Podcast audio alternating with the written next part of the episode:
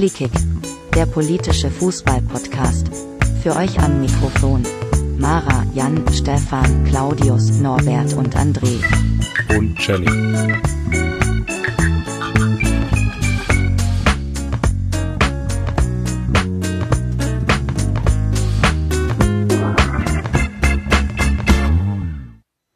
Und Jenny, da sagst du doch was. Hallo, ich bin der Stefan, willkommen bei Polikick, Folge 11. Heute mit dabei die Jenny. Hallo. Der André ist dabei. Gute. Der Norbert ist dabei. Hallihallöchen. Und zum allerersten Mal dabei heute auch die Mara. Hallo. Wahnsinn, Stimmung. Stimmung. Yay. Endlich mal äh, prominente Leute hier bei uns im Podcast. Ab, je Aha. ab jetzt geht es also aufwärts. So, äh, wir sprechen heute ein bisschen über, über die äh, kommende Bundesliga-Saison. Ähm, müssen aber natürlich, ähm, nachdem wir in der letzten Folge über Schalke gesprochen haben und Clemens Tönjens, nochmal darauf zurückkommen, was sich da getan hat. Ähm, Norbert, du als Schalke-Fan, ähm, bist du denn zufrieden mit dem, was sich getan hat im Fall Tönnies in Sachen Ehrenrat und so weiter und so fort? Nein, auf keinen Fall. Ähm, das ist ja eine wachsweiche Entscheidung, wenn man das über. Eigentlich ist es ja nicht mal eine Entscheidung, weil ich glaube, dass sich ja Herr Tönnies selber entschieden hat, wie viel, weil wie er sich zu bestrafen hat. So läuft es offensichtlich auf Schalke, wenn man missbaut.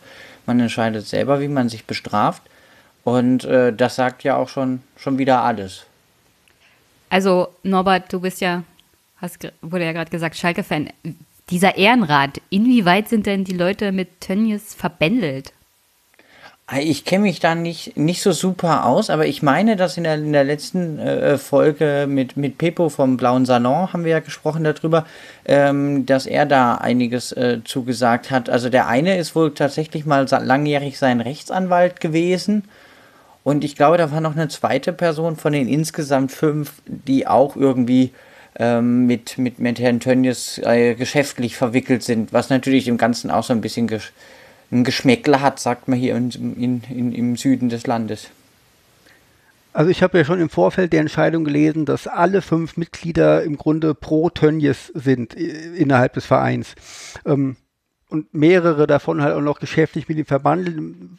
Dahingehend war das ja im Grunde klar, dass die Entscheidung jetzt ähm, nicht so nicht so dramatisch wird und äh, im Grunde, dass das übergangen wird.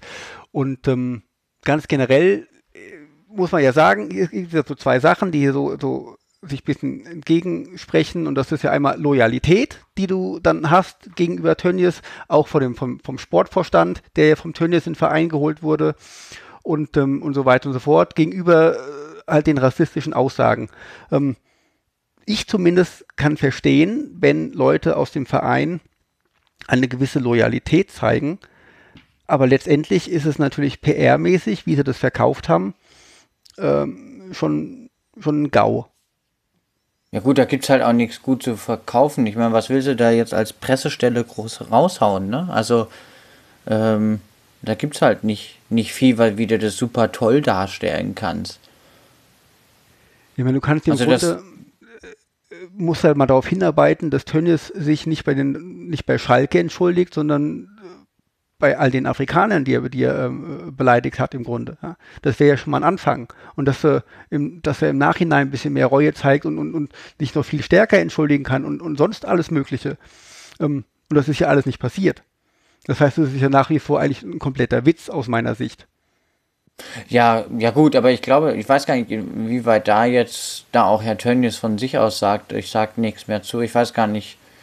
Ähm, wir wissen ja auch nicht, was im Hintergrund passiert. Also ob da Leute, kluge Leute in der Pressestelle sagen, hey, das müsstest du eigentlich so und so machen und so, das ist irgendwie nicht geil. Ähm, ich hoffe, dass es im Verband irgendwelche Menschen gibt, die ihm auch auch wieder widersprechen, gerade auch in seinem engsten, im engsten Kreis. Insofern, als dass du, wenn du in einer solchen Position bist, ja eigentlich Menschen brauchst, die einerseits loyal sind, dir aber auch wirklich ehrlich ins Gesicht sagen, wenn du Kacke gebaut hast. Ja, das sieht man ja auch bei der aktuellen Politik, dass das super klappt. Dass Ja, du Leute um dich hast, die dir sagen, dass du vielleicht mit der einen oder anderen Entscheidung oder Rede totale Scheiße gebaut hast und dass du dann tatsächlich Konsequenzen daraus ziehst. Also allein heute die Mitteilung, dass der Stegner mit der Schwanen da antritt. Also, es gibt Leute, selbst wenn sie Freunde haben, die ihnen sagen, das ist keine gute Idee, ignorieren die das einfach und halten sich für die geilsten. Und Tönnies ja gehört in diese Kategorie. Ja, ich denke, ich glaube, Clemens Tönnies ist so vom, vom Typ Mensch, wie ich ihn einschätze, schon jemand, der sich für den geilsten hält, ne? Das äh, wird mich jetzt wenig, wenig überraschen. Ähm, ja. Also ich bin sehr unzufrieden. Ich finde es, ähm, ja, weiß auch nicht wa warum. Ich glaube, die Strategie von, von Herrn Tönnies als auch von, von, von Schalke und so weiter ist jetzt halt einfach aussitzen. Und, ähm, und das Wording scheint, äh, so ist es jetzt auch bei einigen Interviews mit dem, jetzt im Rahmen des DFB-Pokals mit dem mit Sportvorstand Schneider ähm, gewesen, dass man halt einfach sagt, er hat sich ja irgendwie entschuldigt und das muss ja auch dann gut sein und so weiter. Und ich glaube, das ist wohl das, was intern als Memo rumgeht und das sagen die jetzt alle in die Kameras, die sie, ja, äh, in die sie sprechen sollen und ähm, that's it. Also trotzdem nochmal darauf zurückkommen, was die Jenny sagt. Generell scheint es mir so, dass ähm, sowohl in der Politik als auch im Sport, also bei anderen Vereinen sieht man das ja auch irgendwie, dass ähm, was, was PR angeht, ähm, einfach, das ist ja im Moment ein Desaster irgendwie auf, auf, auf, auf, auf allen Ebenen. Ich meine, auch der FC Bayern war ja mal ein gut geführter Verein und heute muss man sich, denkt man sich jeden Tag, gibt es da noch einen Pressesprecher, gibt es da noch einen, der eine Strategie für den Verein hat? Bei der SPD ist es genauso, ja? bei fast ja. allen Parteien ist es so. Ähm, aber Schalke setzt dann natürlich so ein bisschen, bisschen noch die Krone auf. Und ähm, ich weiß aber nicht, vielleicht ist es auch so, halt so ein bisschen Blase von mir. Ja? Weil, meine, wir sind ja alle so ein bisschen in einer, in einer Twitter-Blase gefangen, die dann eher links ist, ja? ähm, schätze ich mal. Wir sind ja jetzt auch hier, die, die Hälfte von uns äh, heute in diesem, in diesem Gutmenschen 04 äh, Twitter-Aktion irgendwie gemenschent worden. Und äh, jetzt ist er weg, der Faden. Ähm, Norbert, ich würde dazu gerne noch was sagen. Den Faden eh verloren hast, kann ich ja gerade mal okay. einsteigen. Ich finde, dass es schon extrem unterschiedliche Themen sind. Also ich meine, was die Schalke-Sache angeht, ähm, was ich ganz interessant fand, es gab äh, Ende letzter Woche, war das glaube ich 7. August, gab es äh, einen Artikel in der Süddeutschen zu der Sitzung des Ehrenrates, in dem so ein bisschen aufgedröselt wurde, was die so rausbekommen haben, wer sich wohl irgendwie wie positioniert hat. Also weil ähm, das, worüber es dann hinterher ja also sowohl Unwillen als auch so ein bisschen ja, Spott gab, war so dieses, warum tagt man irgendwie kolportierte viereinhalb Stunden, wenn man am Ende sowieso nichts anderes macht, als zu sagen, oh, äh, super, Herr Tönnies, äh, Ihre Idee ist also, dass Sie drei Monate das Amt ruhen lassen. Äh, das äh, finden wir toll und äh, nicken wir irgendwie so ab. Ähm, und in dem Artikel ähm, ist die Rede davon, dass es gibt ja eine, äh, eine Frau äh, in dem Ehrenrat, ähm, dass die sich wohl relativ deutlich auch geäußert hat, äh, wie negativ sie das findet. Was äh, Tön jetzt gesagt hat, ich habe hier gerade den Namen nochmal vorlesen wollen. Äh, und zwar die Juristin Cornelia Toporzischek, das spreche ich jetzt wahrscheinlich falsch aus, Richterin am Oberlandesgericht Düsseldorf und seit 2005 Schalke-Mitglied, soll die Paderborner Tönnies Äußerungen sehr scharf kritisiert haben. Es gibt jemanden, der dabei war und beteuert, wenn das so weitergegangen wäre, hätte Tönnies in dieser Dienstagnacht hingeworfen. Auch Götz Bock, Richter am Hessischen Finanzgericht, soll sehr grundsätzlich geworden sein. Ähm, während ähm, der, der Anwalt, der da noch drin sitzt in dem Gremium und ähm, der Pfarrer deren Namen ich gerne auf Wunsch hier gleich auch noch nachliefern kann. Pfarrer Hans-Joachim Dom, äh, der äh, Sidekick vermeintlich äh, schon Manuel Neuer getauft haben soll. Oder sein Stellvertreter, Professor Dr. Klaus Bensemann, Anwalt und Leiter des Lehrstuhls für Straf- und Prozessrecht an der Uni Bochum, äh, haben da wohl irgendwie äh, weniger ähm, sich gegen Tönnies positioniert. Ich finde halt diese Aussage, die hinterher getroffen wurde, dass die Aussage zwar eben also verstoßen hat gegen das, was Schalke sich selbst in die Satzung geschrieben hat, aber deswegen nicht rassistisch ist, ist komplett lächerlich. Das ist ja das, was äh, hinterher auf Twitter wurde schon so ein bisschen äh, geschrieben. Das ist quasi äh, Schrödingers Rassismus. Ja? Also man ist gleichzeitig Rassist und kein Rassist. Das funktioniert halt nicht. Und äh, ich finde, es bringt auch nichts bei diesem Thema, dann immer so diese Beschwichtigungstouren zu fahren. Und also ich persönlich kann das auch nicht mehr hören, wenn sie sich dann hinterher hinstellen oder andersrum aufgezogen. Ich kann grundsätzlich das Bedürfnis verstehen, wenn man jemanden seit Jahren oder vielleicht auch Jahrzehnten kennt, dass man den in so einer Situation verteidigen möchte. Ich kann verstehen, wenn man mitbekommt, jemand hat sowas gesagt und man hat mit dem in einem beruflichen Umfeld sehr lange zu tun und hat persönlich mit dem positive Erfahrungen gemacht, dann kann ich nachvollziehen, dass man den Impuls hat zu sagen, das ist alles gar nicht so schlimm. Das ist ein netter Kerl, das hat er nicht so gemeint. Ich kann auch nachvollziehen, wenn Tönnies sich in so einer Situation erstmal ungerecht behandelt fühlt und sagt, ich empfinde mich nicht als Rassist. Diese Aussagen mögen dann also jetzt mal äh, ihm in den Mund gelegt unglücklich gewesen sein, aber ich bin kein Rassist. Das können die privat gerne alles so sehen. Trotzdem finde ich, für den Verein und für den Fußball ist es echt ein No-Go und auch ein riesiger Image-Schaden, wenn jemand, der so etwas sagt, damit einfach so davonkommt. Weil das, was er gesagt hat, es wird ja die ganze Zeit so getan, als wäre das dieses, diese saublöde Begrifflichkeit äh, Altherrenwitz, ja, weil der, da steckt ja dann schon wieder irgendwie das nächste Klischee drin, dass man sagt, klar, der war da bei den Handwerkern, hö, hö, die steht da ja alle drauf, wenn der irgendwie so ein bisschen gegen die Afrikaner schießt. Es war kein Altherrenwitz. Das, ich meine, man konnte sich das ja sogar online anhören. Ja, das ist nichts, was der irgendwie spontan gesagt hat. Jemand, der sowas sagt, da steckt eine gewisse Geisteshaltung dahinter.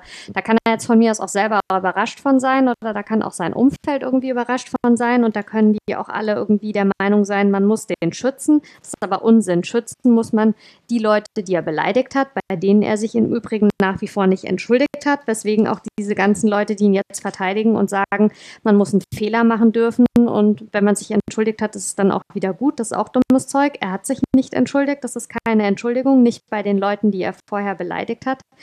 Und ich finde, wenn man diese ganzen Aktionen, die im Fußball laufen zum Thema No to Racism und Zeig Rassismus, die rote Karte und so weiter, weiterhin ernst nehmen möchte, dann ist es nicht tragbar, dass Tönnies dieses Amt weiter ausführt. Diesen Tod muss er dann jetzt sterben, dass er für die Scheiße, die er da gebaut hat, halt einfach bezahlt. Ganz ehrlich, jeder andere Mensch muss, wenn er einen Fehler gemacht hat, sich auch dafür verantworten. Und es sagt überhaupt niemand, dass er nicht wieder aufstehen darf oder irgend so ein Schwachsinn. Ist auch nicht so, als würde er am Boden liegen. Es ist auch einfach völlig übertrieben, jetzt von einer Hetzjagd zu sprechen. Ja, auf der einen Seite regen sich Leute die ganze Zeit auf über irgendwelche Fans, die sich angeblich daneben benehmen, die sich nicht eindeutig positionieren, die nicht irgendwie klar Stellung beziehen, die politisch irgendwie nicht aktiv sind und was weiß ich nicht was. Jetzt zeigen sich die Fans von Schalke politisch aktiv. Ganz viele Fans von Schalke sagen, nein, das akzeptieren wir so nicht. Wir möchten das so nicht. Der Typ muss zurücktreten. Wir wollen nicht, dass der weiter unserem Verein vorsteht steht, weil wir das einfach nicht fassen können, was er da rausgehauen hat. Und anstatt dass man das sagt, äh, und anstatt dass man das irgendwie honoriert und sagt, super, da sind sich doch eigentlich alle einig, kommen jetzt die ganzen Großkopferten und Funktionäre irgendwie an und sagen, ach Mensch, der Clemens, also das finde ich total unsäglich. Ich finde, das geht nicht. Der darf mit dieser Geschichte nicht einfach irgendwie sich drei Monate unter der Palme legen und dann wiederkommen. So darfst, so, so kann es nicht funktionieren. Das geht nicht. Ich hätte es nicht schöner sagen können. Ja. Ja, sorry, es war jetzt ein nee. etwas längerer Monolog. Nee, aber das also war aber ein richtiger Geschichte Monolog. echt auf. Also ich finde, das ist äh, da, ich so bin da ganz viel bei dir. daran ist falsch. Ich bin, Hast ich du bin da dir ganz den bei dir und ich bin Kommentar auch ziemlich von froh, Kai dass Knifke bei der. angehört? Oh, jetzt ist hier irgendwie. Hm? Habe ich jemanden nicht gehört? Ich habe gesagt, hast du dir den Kommentar von Kai Gnifke angehört in der Tagesschau? Ja, bitte. Also dazu möchte ich gar nichts sagen, also weil dann werde ich ausfällig. Ich wollte, ich, also ich habe ihn in meinem Podcast abgespielt und habe ihn nochmal auseinandergenommen. Ich fand es ja so eigentlich bezeichnend für diese ganze Diskussion und diese ganze, ja, Clemens Tönnies ist ja das arme Opfer und er hat es ja nicht so gemeint und das ist ja überhaupt kein Rassismus. Ich finde das so bezeichnend, dass der Kai Gnifke dasteht und uns erzählen will als Zuschauer, dass Rassismus nur Rassismus ist, wenn jemand mit Glatze und äh, Springerstiefeln und Baseballschläger in der Gegend rumrennt und äh, Ja. Nazisprüche brüllt, weil das ist ja total proletenhaft und Rassisten müssen ja Proleten sein. Also in dieser Gesellschaft in der Tönnies da unterwegs ist, gibt so eine Sichtweise auf Rassismus, so nach dem Motto, also wir sind die feine Gesellschaft, wir sind die gut, gut situierte Gesellschaft, wir haben Geld und wir wissen schon, was gut für andere ist, was dann auch wieder dazu führt, dass man total rassistisch ist. Also die haben überhaupt keine Sicht darauf oder kein Verständnis dafür, dass sie eigentlich mit dieser Gönnerhaftigkeit von oben und sie wissen alles besser auch Rassisten sind. Und ich Kai Knütke fällt da genau in, das gleiche, genau in die gleiche Kategorie. Ja, ich halte das vor allen Dingen für einen totalen Fehler, wenn man bei so einer Geschichte jetzt plötzlich differenzieren möchte zwischen gutem Rassismus und mhm. schlechtem Rassismus ja. oder schlimmen Rassismus und nicht so schlimmem Rassismus das ist ein bisschen rassistisch. Das, also wir legen jetzt an Rassismus immer eine Skala von 1 bis 10 an und was bis, bis irgendwie Rassismus 3 ist noch in Ordnung, reicht eine einfache Entschuldigung. Bis Rassismus 5 muss man echte Konsequenzen ziehen. Bei Rassismus 8 gibt es dann vielleicht tatsächlich mal ein bisschen Ärger und bei Rassismus 10, also ich meine, dass, dass das einfach so funktioniert, das nicht. Man kann, man kann nicht sagen, bei einem, bei einem deutlichen Fehlverhalten führen wir jetzt so eine Schattierung ein. Hm. Wenn man einen Fehler macht, muss man dafür gerade stehen. Es geht jedem von uns auch so, wenn wir im Job Scheiße bauen, müssen wir dafür gerade stehen. Da gibt es Sachen, die lassen sich wieder aus der Welt schaffen und es gibt Sachen, die lassen sich für diesen Job, für diese Situation nicht wieder aus der Welt schaffen. Und das bedeutet nicht, dass jemand ans Kreuz genagelt wird. Ich habe es echt total satt jetzt irgendwie, das die ganze Zeit zu hören mit, auf den Mann würde es eine Hetzjagd geben und was weiß ich nicht, was für ein Unsinn. Nein, es gibt keine Hetzjagd. Es gibt Leute, die insistieren, die immer wieder sagen, das ist nicht in Ordnung, was er gemacht hat. Wenn man immer wieder von neuem betont, nein, es ist nicht in Ordnung, auch wenn ihr euch hinstellt und so tut, es ist nicht in Ordnung, hat es nichts mit einer Hetzjagd zu tun. Eine Hetzjagd ist sowas wie das, was die Bild-Zeitung irgendwie in der vergangenen Woche mit äh, Jatta da beim HSV gemacht hat, das ist eine Hetzjagd. Das, was mit Clemens Tönnies passiert, mit einem sehr privilegierten Menschen, der jetzt auf ein Fehlverhalten hingewiesen wird, ist keine Hetzjagd und das braucht sich auch niemand einreden zu lassen. Ja, das Schlimme ist, es ist ja das gleiche Muster, was wir immer sehen bei diesem, ich nenne das mittlerweile rechten Mainstream, den wir in Deutschland da haben. Ja, wir müssen das mal langsam auch klar, klar sagen. Es ist das gleiche Muster wie immer. Man sagt irgendwas Rassistisches äh, oder was weiß ich für irgendeinen Müll, hat es da nicht so gemeint und stellt sich als Opfer da. Also es ist das gleiche Muster, was wir auch bei der, bei der sogenannten AfD haben ist hier eins zu eins wieder. Und äh, was mich halt tatsächlich auch aufregt, wie er hat es vorhin angesprochen gehabt mit diesem ähm, Tagesschau-Kommentar, dass die Medien sich immer wieder genauso dumm darstellen und im Endeffekt weiterhin Steigbügelhalter für, für diese Ansichten und für diese Ausfälle im Endeffekt sind, ja, und die einfach das Spiel mitspielen, äh, aus der Angst heraus, dass sie ja von den Rechten als Lügenmädchen bezeichnet werden, wenn sie irgendwie was dagegen sagen, spielen sie ihr Spiel mit und das ist äh, diese Absurdität, die einfach jetzt dann auch im, im Fußballbereich mit so einer Person Einzug hält.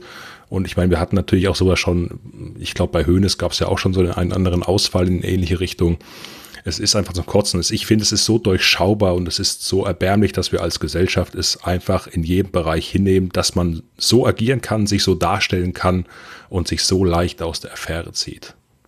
Naja, die Sache ich muss auch, auch sagen, ich bin, was die Medien angeht, total dankbar für ähm, so Kollegen wie irgendwie den Günther Klein ähm, aus München, ja, der also nicht nur äh, die niedlichsten Katzen nach unseren in seinem Haushalt hat, sondern der zum Beispiel bei Tönnies auch also Kommentare geschrieben hat, die wirklich genau die Eindeutigkeit haben, die du halt brauchst, ja. Oder wer mir da auch immer noch einfällt, wer auch regelmäßig ja irgendwie sich in Büchern mit dem Thema auseinandersetzt, ist der Dietrich Schulze-Marmeling. Also es gibt im Bereich Fußball Fußball schon den einen oder die andere, die da sehr deutlich werden und das braucht es halt tatsächlich auch, aber die sind halt natürlich nicht unbedingt in der Mehrheit. Also ich habe immer das Gefühl, bei vielen ist aus mir völlig unverständlichen Gründen immer noch nicht angekommen, was für eine Brisanz das Thema längst hat. Also du hast gerade gesagt, mit dem, mit dem, mit so, ja, es gibt so, einen, so einen tolerierten Mainstream-Rassismus mittlerweile bei vielen Leuten und wenn man den halt nicht klar benennt, jetzt immer noch nicht. Also ich meine, wann will man es denn dann machen? Irgendwann ist der Zug dann halt abgefahren, ja. Dann werden halt die Leute, ja, die, ähm, die sich äh, jetzt noch äußern, irgendwie keine Ahnung wohin aussortiert und dann können hier alle irgendwie weiß ich nicht, was wir dann für Zustände haben. Aber also wer es jetzt noch nicht gecheckt hat, dass man äh, sowohl im Fußball als auch grundsätzlich, was die gesellschaftliche Entwicklung angeht, halt langsam echt mal Farbe bekennen muss, dem, weiß nicht, ist dann irgendwann auch nicht mehr zu helfen.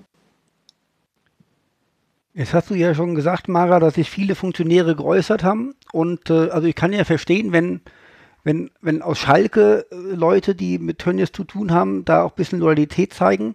Ähm, warum jetzt aber Funkel, Max Eberl, Simon Rolfes und so weiter sich dazu äußern.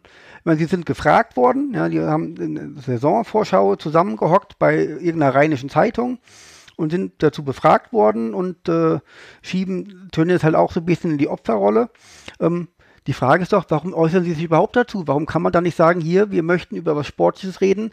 Ähm, das Thema möchten wir gerne ausklammern? Oder warum kann man nicht sagen, ja, nee, hier, ähm, Rassismus, äh, das, das, haben sie ja nicht gesagt, Rassismus, schlimme Sache, pipapo Gedöns und man muss gucken, wie man jetzt damit umgeht und sonst irgendwas, aber tatsächlich wird er ja nur in Schutz genommen. Welchen Grund haben die, sich so zu äußern? Ich verstehe es einfach nicht. Und äh, die Folge ist ja auch das, was äh, wir haben jetzt halt dann dadurch, dass die Leute sich so dementsprechend geäußert haben, hast du halt schon direkt vier, fünf Vereine, die es dadurch negativ aufgefallen sind. Irgendwann in der Saison wird es wieder einen, einen tollen Spieltag gegen Rassismus geben, ähm, wo hier ein bisschen in die Kamera gegrinst wird. Im Grunde kannst du das alles in die Tonne kloppen. Aber Stefan, wenn sie sich nicht geäußert hätten, würden wir jetzt auch da sitzen und meckern und sagen, warum haben sie sich denn nicht geäußert? Nee, dann würden wir es einfach nicht wissen. Man, das steht ja dann nicht in der Zeitung, dass sie sich nicht geäußert haben und sagen, doch, hier, wir lassen klar, Doch, natürlich doch, steht doch, das. Doch, doch, natürlich, wenn die sich zu sowas nicht äußern würden, die das, würde das hinterher dann auch gebracht, dass sie sich eben nicht äußern wollten. Also ich verstehe das in Schutz nehmen tatsächlich auch nicht. Ähm, wie gesagt, menschlich kann ich es nachvollziehen. Ich halte das trotzdem für falsch, ähm, weil es halt einfach inhaltlich falsch ist. Ich glaube äh, trotzdem, dass die Leute in, in solchen Geschichten in einer sehr undankbaren Situation sind, weil keiner von denen möchte sich offenbar hinstellen und sagen, ich würde einen Tönnies Rücktritt befürworten. Das hat wahrscheinlich auch was irgendwie mit alten Banden zu tun. Ähm, nichts zu sagen würde dann auch wieder, also da kann dann halt jeder es irgendwie auslegen, das Schweigen, wie er möchte. Klar, also wünschenswert wäre es, dass sich mal jemand hinstellt. Ich meine, Funkel hat ja, wenn ich das, äh, ich habe heute ähm, auf Twitter äh, mir mal angeschaut, da hatte jemand äh, reingestellt, so im Wortlaut, was er gesagt hat. Also der hat es ja zumindest inhaltlich äh, kritisiert, relativ deutlich, hat dann aber halt auch so dieses, also sehr absurde Vergleiche gezogen, äh, die Geschichte mit dem Samurai-Schwert, äh, über die irgendwie nicht länger geredet wird und ähm, ja, also hat dann letztens menschlich ihn auch irgendwie in Schutz genommen es ist total schwierig. Es wäre sehr wünschenswert gewesen, dass sich da mal jemand deutlich zu Wort meldet. Ich weiß nicht, warum da alle so überfordert mit sind. Ich weiß nicht, äh, ob man vielleicht auch dann mal jemand anders als irgendwie die üblichen Verdächtigen fragen müsste. Also ich kann mir vorstellen, es gäbe durchaus vielleicht den einen oder anderen, der sich da mehr trauen würde, aber die sind dann eben offensichtlich nicht gefragt worden. Aber es gibt da offensichtlich auch Druck von den Fans. Also es gibt ja auch bei den Schalke-Fans nicht nur Leute, die das total scheiße finden und bei der Aktion zeigt Tönnies die rote Karte mitgemacht haben, sondern es gibt auch Leute, die sagen, die haben totales Verständnis dafür, dass äh, Tönnies jetzt in Schutz genommen wird und da, das auch mal gut sein muss. Ich meine, er hat sich ja entschuldigt, sagen sie dann. Also ich kann mir vorstellen, dass da die ein oder anderen auch zwischen den Stühlen sitzen und sagen, die wollen sich jetzt in diesen, naja, in diesen Krater nicht hineinstürzen, der da die Fandiskussion ist. Von der wir ja bloß einen Teil mitbekommen, weil wir sind ja bei Twitter. Bei Facebook scheint das schon ganz anders zu sein. Ja, das ist schon so. Also unter der, unter der Facebook-Seite von, von Schalke ist das Bild durchaus differenzierter als auf Twitter. Da merkt man schon einen Unterschied, dass da viele sind, die, die sagen, jetzt ist doch auch gut und er hat sich doch entschuldigt und dann wird dann lang und breit darüber diskutiert, hat er sich entschuldigt oder hat er nicht. Ähm, und dann gibt es dann viele, die sagen, ja doch, das ist doch so in Ordnung, mein Gott ähm, und überhaupt. Also das, das, das gibt's, das gibt's schon. Komm, reden wir doch mal über irgendwas Positives. Es gibt ja auch ein paar Leute in der Bundesliga, die so im politischen Bereich positiv auffallen. Ähm, also ich bin ja ganz froh, dass das äh, mein Präsident Peter Fischer sich immer dementsprechend klar äußert. Ähm, und Dein persönlicher Präsident. Mein persönlicher Präsident. ja. äh. Ansonsten Volker Finke fällt immer positiv auf. Und äh, was ich auch gut fand, äh, auch wenn es jetzt nicht der rassistische Bereich ist, sondern Sandro Schwarz als Schirmherr des CSD Mainz oder rede ich da ja. Unsinn, gell? Aber das fand ich auch nee, gut. Dass überhaupt das, nicht. Sommerschwüle heißt es hier und ähm, nicht nur das, sondern äh, also bei der Sommerschwüle gibt es immer einen Schirmherrn und eine Schirmherrin und er war ähm, der Schirmherr.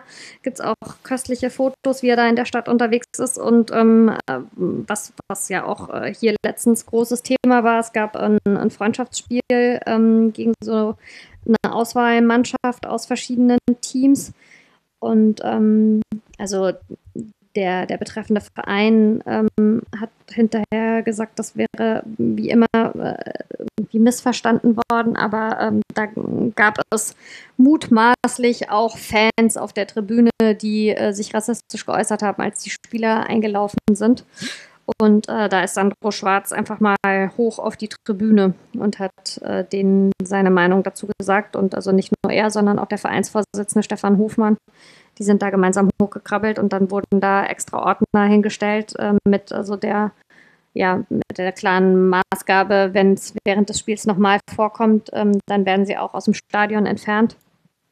Mainz hat sich da schon auch, ähm, also gehört schon auch mittlerweile zu den Vereinen, die sich da das ein oder andere Mal recht deutlich positioniert haben. Die haben auch, ähm, gab es diese schöne Anzeige, letzte Saison war das, glaube ich, auch nicht. Ich meine, das war beim Auswärtsspiel in Augsburg. An dem Tag, als Mainz, ich meine, in Augsburg gespielt hat, gab es ähm, hier ähm, in Mainz eine, eine Veranstaltung äh, von einem bekannten äh, ja, Menschen, der sich als Politiker versteht, äh, der gerne eine Krawatte äh, mit äh, Jagdhunden äh, auf kurzen Beinen trägt. Und, Na, wer ähm, das wohl sein kann. Ja, ich weiß auch nicht. Und ähm, da gab es so eine schöne Anzeige, wo also nur so ein kopfloser Oberkörper mit dieser Krawatte abgebildet war, wo es so sinngemäß hieß, dass es also Tage gibt, äh, wo es dann doch außerhalb von Mainz irgendwie die spannenderen und schöneren und besseren Termine gibt als innerhalb von Mainz. Hat sich hier die entsprechende Fraktion auch tierisch aufgeregt natürlich. War schön. Gut, jedenfalls gibt es auch ein paar positive Beispiele, auch wenn die irgendwie medial ganz schön untergehen, weil die kriegen halt keine hm, Klicks. Christian Streich ja. natürlich auch. Ist einer, der immer wieder sich äußert und der auch viel ja, also der ja, auch Christian, sehr, sehr Christian viel Streich wird. Stimmt, ich habe von Volker Finke stark. gesagt. Gell? Ja, ich habe mich ja. schon gewundert, ob du mit Volker Finke noch irgendeine persönliche nee, Verbindung nee, hast. Nee, der dir vielleicht manchmal WhatsApp einfach, schickt, einfach so mit seiner mal, politischen ja, Meinung. ein paar Jahre in die Vergangenheit gereist, egal. Natürlich meine ich Christian Streich, ja, cooler, äh, geiler Typ. Ähm, gut. Ich lese gerade, dass am Donnerstag die DFB-Ethikkommission tagt und über Clemens Tönnies berät. Ich ähm, erwarte nicht viel, aber ähm, das Thema wird uns wahrscheinlich noch ein bisschen erhalten bleiben.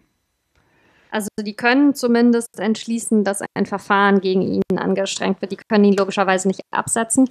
Oder was heißt logischerweise, aber sie können ihn nicht absetzen. Ich meine, ich fand es ja schon mal äh, im positiven Sinne erstaunlich, dass man also zum ersten Mal ähm, im, im, Nachgang von so einem Vorfall tatsächlich von Kakao ein äh, Statement gelesen hat, wo man sich so gedacht hat, ah, okay, mittlerweile ist er offensichtlich irgendwie so gedanklich angekommen, dass er also tatsächlich äh, Integrationsbeauftragter ist.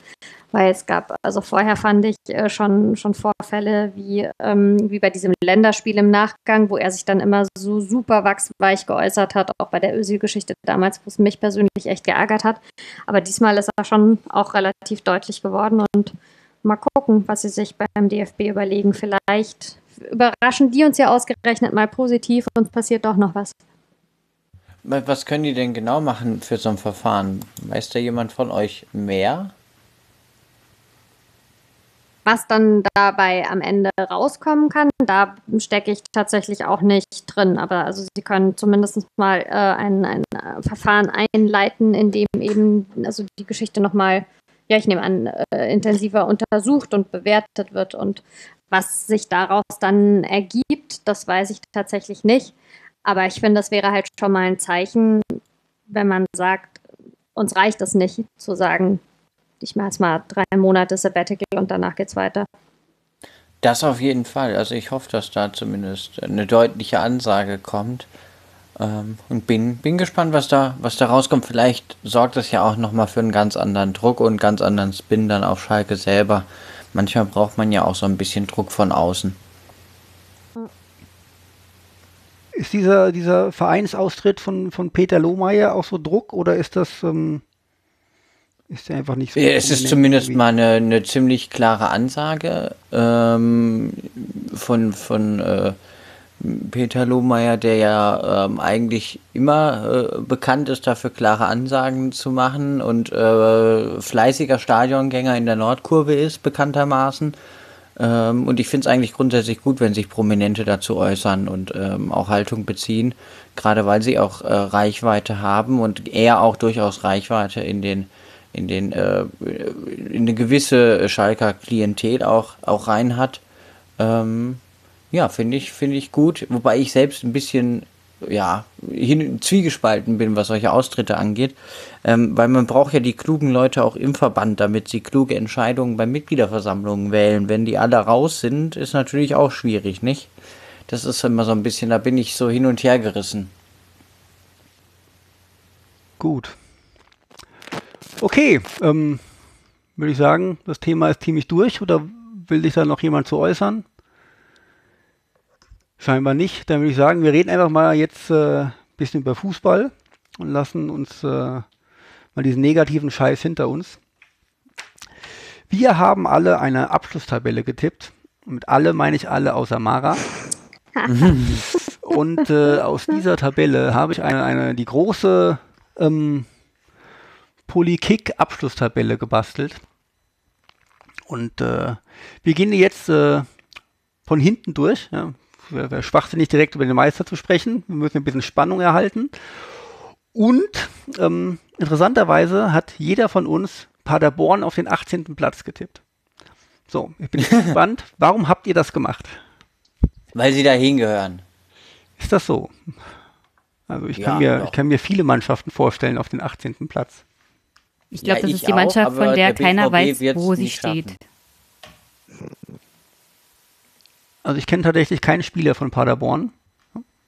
Habe mich, muss ich auch gestehen, nicht mit beschäftigt. Aber das ist wirklich der, der einzige Verein, von dem ich keinen Spieler nennen kann. Ähm, und über die ich auch nichts weiß. Aber die haben ganz schön, haben eigentlich einen schönen Fußball gespielt in der zweiten Liga. Ich meine, ich könnte ja jetzt als äh, jemand, der auch äh, einen Aufstieg von einem äh, ehemaligen Zweitligisten in die erste Liga, einen Erstaufstieg äh, erlebt hat, sagen, das ist natürlich der Klassiker, ne? die Leute haben sich mit dem Verein null beschäftigt, aber tippen ihn einfach irgendwie so aus, naja, äh, sieht irgendwie klein und äh, schnuffelig aus, die werden das bestimmt nicht schaffen auf den 18. Platz. So wird Mainz auch diese Saison offensichtlich nicht, aber so ist Mainz auch jahrelang immer von allen ähm, auf den 18. Platz getippt worden. Das ist auch tatsächlich das, was ich bei diesen Saisonprognosen immer so ein bisschen schwierig finde. Wenn man sich halt nicht seriös mit allen Vereinen auseinandergesetzt hat, dann ist es ja am Ende echt einfach nur so eine Bauchlotterie. Also weil ja, das, äh, da, da ist man halt, also gerade bei den Vereinen, die auch medial weniger stattfinden, ist man ja so weit weg von dass man das gar nicht irgendwie seriös einschätzen kann, wenn man sich da nicht vorher irgendwie intensiv mit auseinandersetzt. Klar, Paderborn ist halt ein kleiner Aufsteiger. Logisch kannst die erwischen, die können aber auch alle überraschen. Also. Ja, ich meine, Paderborn hat natürlich auch, die haben ein kleines Stadion, die haben vermutlich das wenigste Geld der Liga. Ähm, also das ist halt als Aufsteiger so, dass du ähm, wenn du sowieso ein kleiner Verein bist, dass du sehr, sehr wenig Geld hast und dann liegt die Vermutung natürlich auch nahe, dass du ähm, wieder mit dem Abstieg zu tun hast. Hätte, hättest du dann irgendwie, was ich, den, den, den, den Torschützenkönig der zweiten Liga gestellt oder sowas, dann hätte man das ja vorher alles schon mitbekommen und, und man wird irgendwie jemanden kennen, aber ist bei Paderborn halt echt überhaupt nicht der Fall. Und ähm, Ja, aber bei Fortuna Düsseldorf haben vor der letzten Saison auch alle gesagt, die haben keine Chance, die werden irgendwie direkt wieder runtergehen und dann ist es ganz anders gekommen. richtig. Und das ist ja auch ganz schön, dass es immer Überraschungen gibt. Also es wäre ja auch langweilig, wenn, wenn wir alles richtig vorhersagen würden. Dann bräuchte man es ja nicht gucken. Wobei man jetzt dazu sagen muss, also wenn man sie jetzt gespie- spielen sehen hat gegen den SV Rödinghausen, ähm, ich glaube, das ist ein Viertligist oder so, ähm, wo sie im DFB-Pokal, ich glaube, nach Elfmeterschießen weitergekommen sind, das ist dann halt schon äh, auch irgendwo ein Wink. Ich meine, klar ist Also DFB-Pokal ist nicht Bundesliga und so, ähm, aber ähm, ich glaube, von allen Bundesligisten hat sich keiner so schwer getan. Naja, also ich meine, ähm, mir fällt ein Bundesligist ein, der ist gegen den Ja, Drittligisten war- ausgeschieden. Ja, stimmt. Jetzt. Das war auch nicht so schön. Äh, insofern, also DFB-Pokal, hat der stattgefunden dieses Jahr? Ich dachte, den hätten die kurzfristig abgesagt. Ich weiß von nichts. Ich finde DFB-Pokal halt irgendwie auch nicht wirklich aussagekräftig. Also ich meine, die, die ganzen Dritt- und Viertligisten sind halt schon länger an der Saison und äh, ich kenne das ja auch, dass man irgendwie ausscheidet gegen Ulm und sonst irgendwas. Ja. Ähm, das ist alles äh, kein Drama. Ich finde so ein DFB-Pokal erste Runde ist halt überhaupt kein, kein, kein Faktor dafür zu sagen, wie gut ist eine Mannschaft oder nicht. Ähm, Nee, das nicht, aber es kann mal so einen Anlass ja. geben. Also es erweckt zumindest äh, für Paderborn hat jetzt äh, keine, keine positiven Aspekte gebracht, zumindest. Ja. Ähm, ja. Für Mainz allerdings auch nicht, ja. Aber gut, ähm, gegen Lautern kann man halt auch mal rausfliegen. Das ist halt, Ja. das ist halt auch was anderes, wenn du halt in einem, in einem, in einem wo du spielst, wo Stimmung ist, wo das Stadion voll ist, ähm, wo bisschen, bisschen, bisschen Feuer im Spiel ist und wenn die halt schon vier Wochen länger oder drei Wochen länger schon in der, in der, in der Vorbereitung sind oder schon äh, im Wettkampf sind, dann hast du halt manchmal Pech. Ja. Du hast es gesagt, dass in Mainz keine Stimmung ist, oder? Wolltest du damit sagen? Nein. Ich reagiere da schon gar nicht mehr drauf.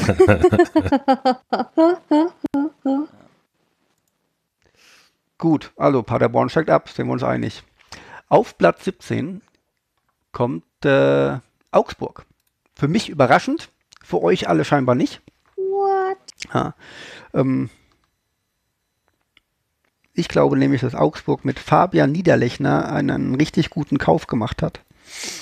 Aber gut, ähm, ist natürlich nur einer und Augsburg ist immer noch Augsburg und mir persönlich geht Augsburg einfach auf den Sack. Die nerven mich, weil die einfach einen scheiß Fußball spielen die letzten Jahre und die gehören auch von mir aus mal weg. Aber das trifft auch auf andere zu, meiner Meinung nach. Aber mögt ihr Augsburg? Ich Oder mag das- Augsburg sehr. Echt? Äh, ja, aber ich meine, äh, ja, ich meine, sie waren jetzt auch im jetzigen Abstiegskampf wieder mit dabei.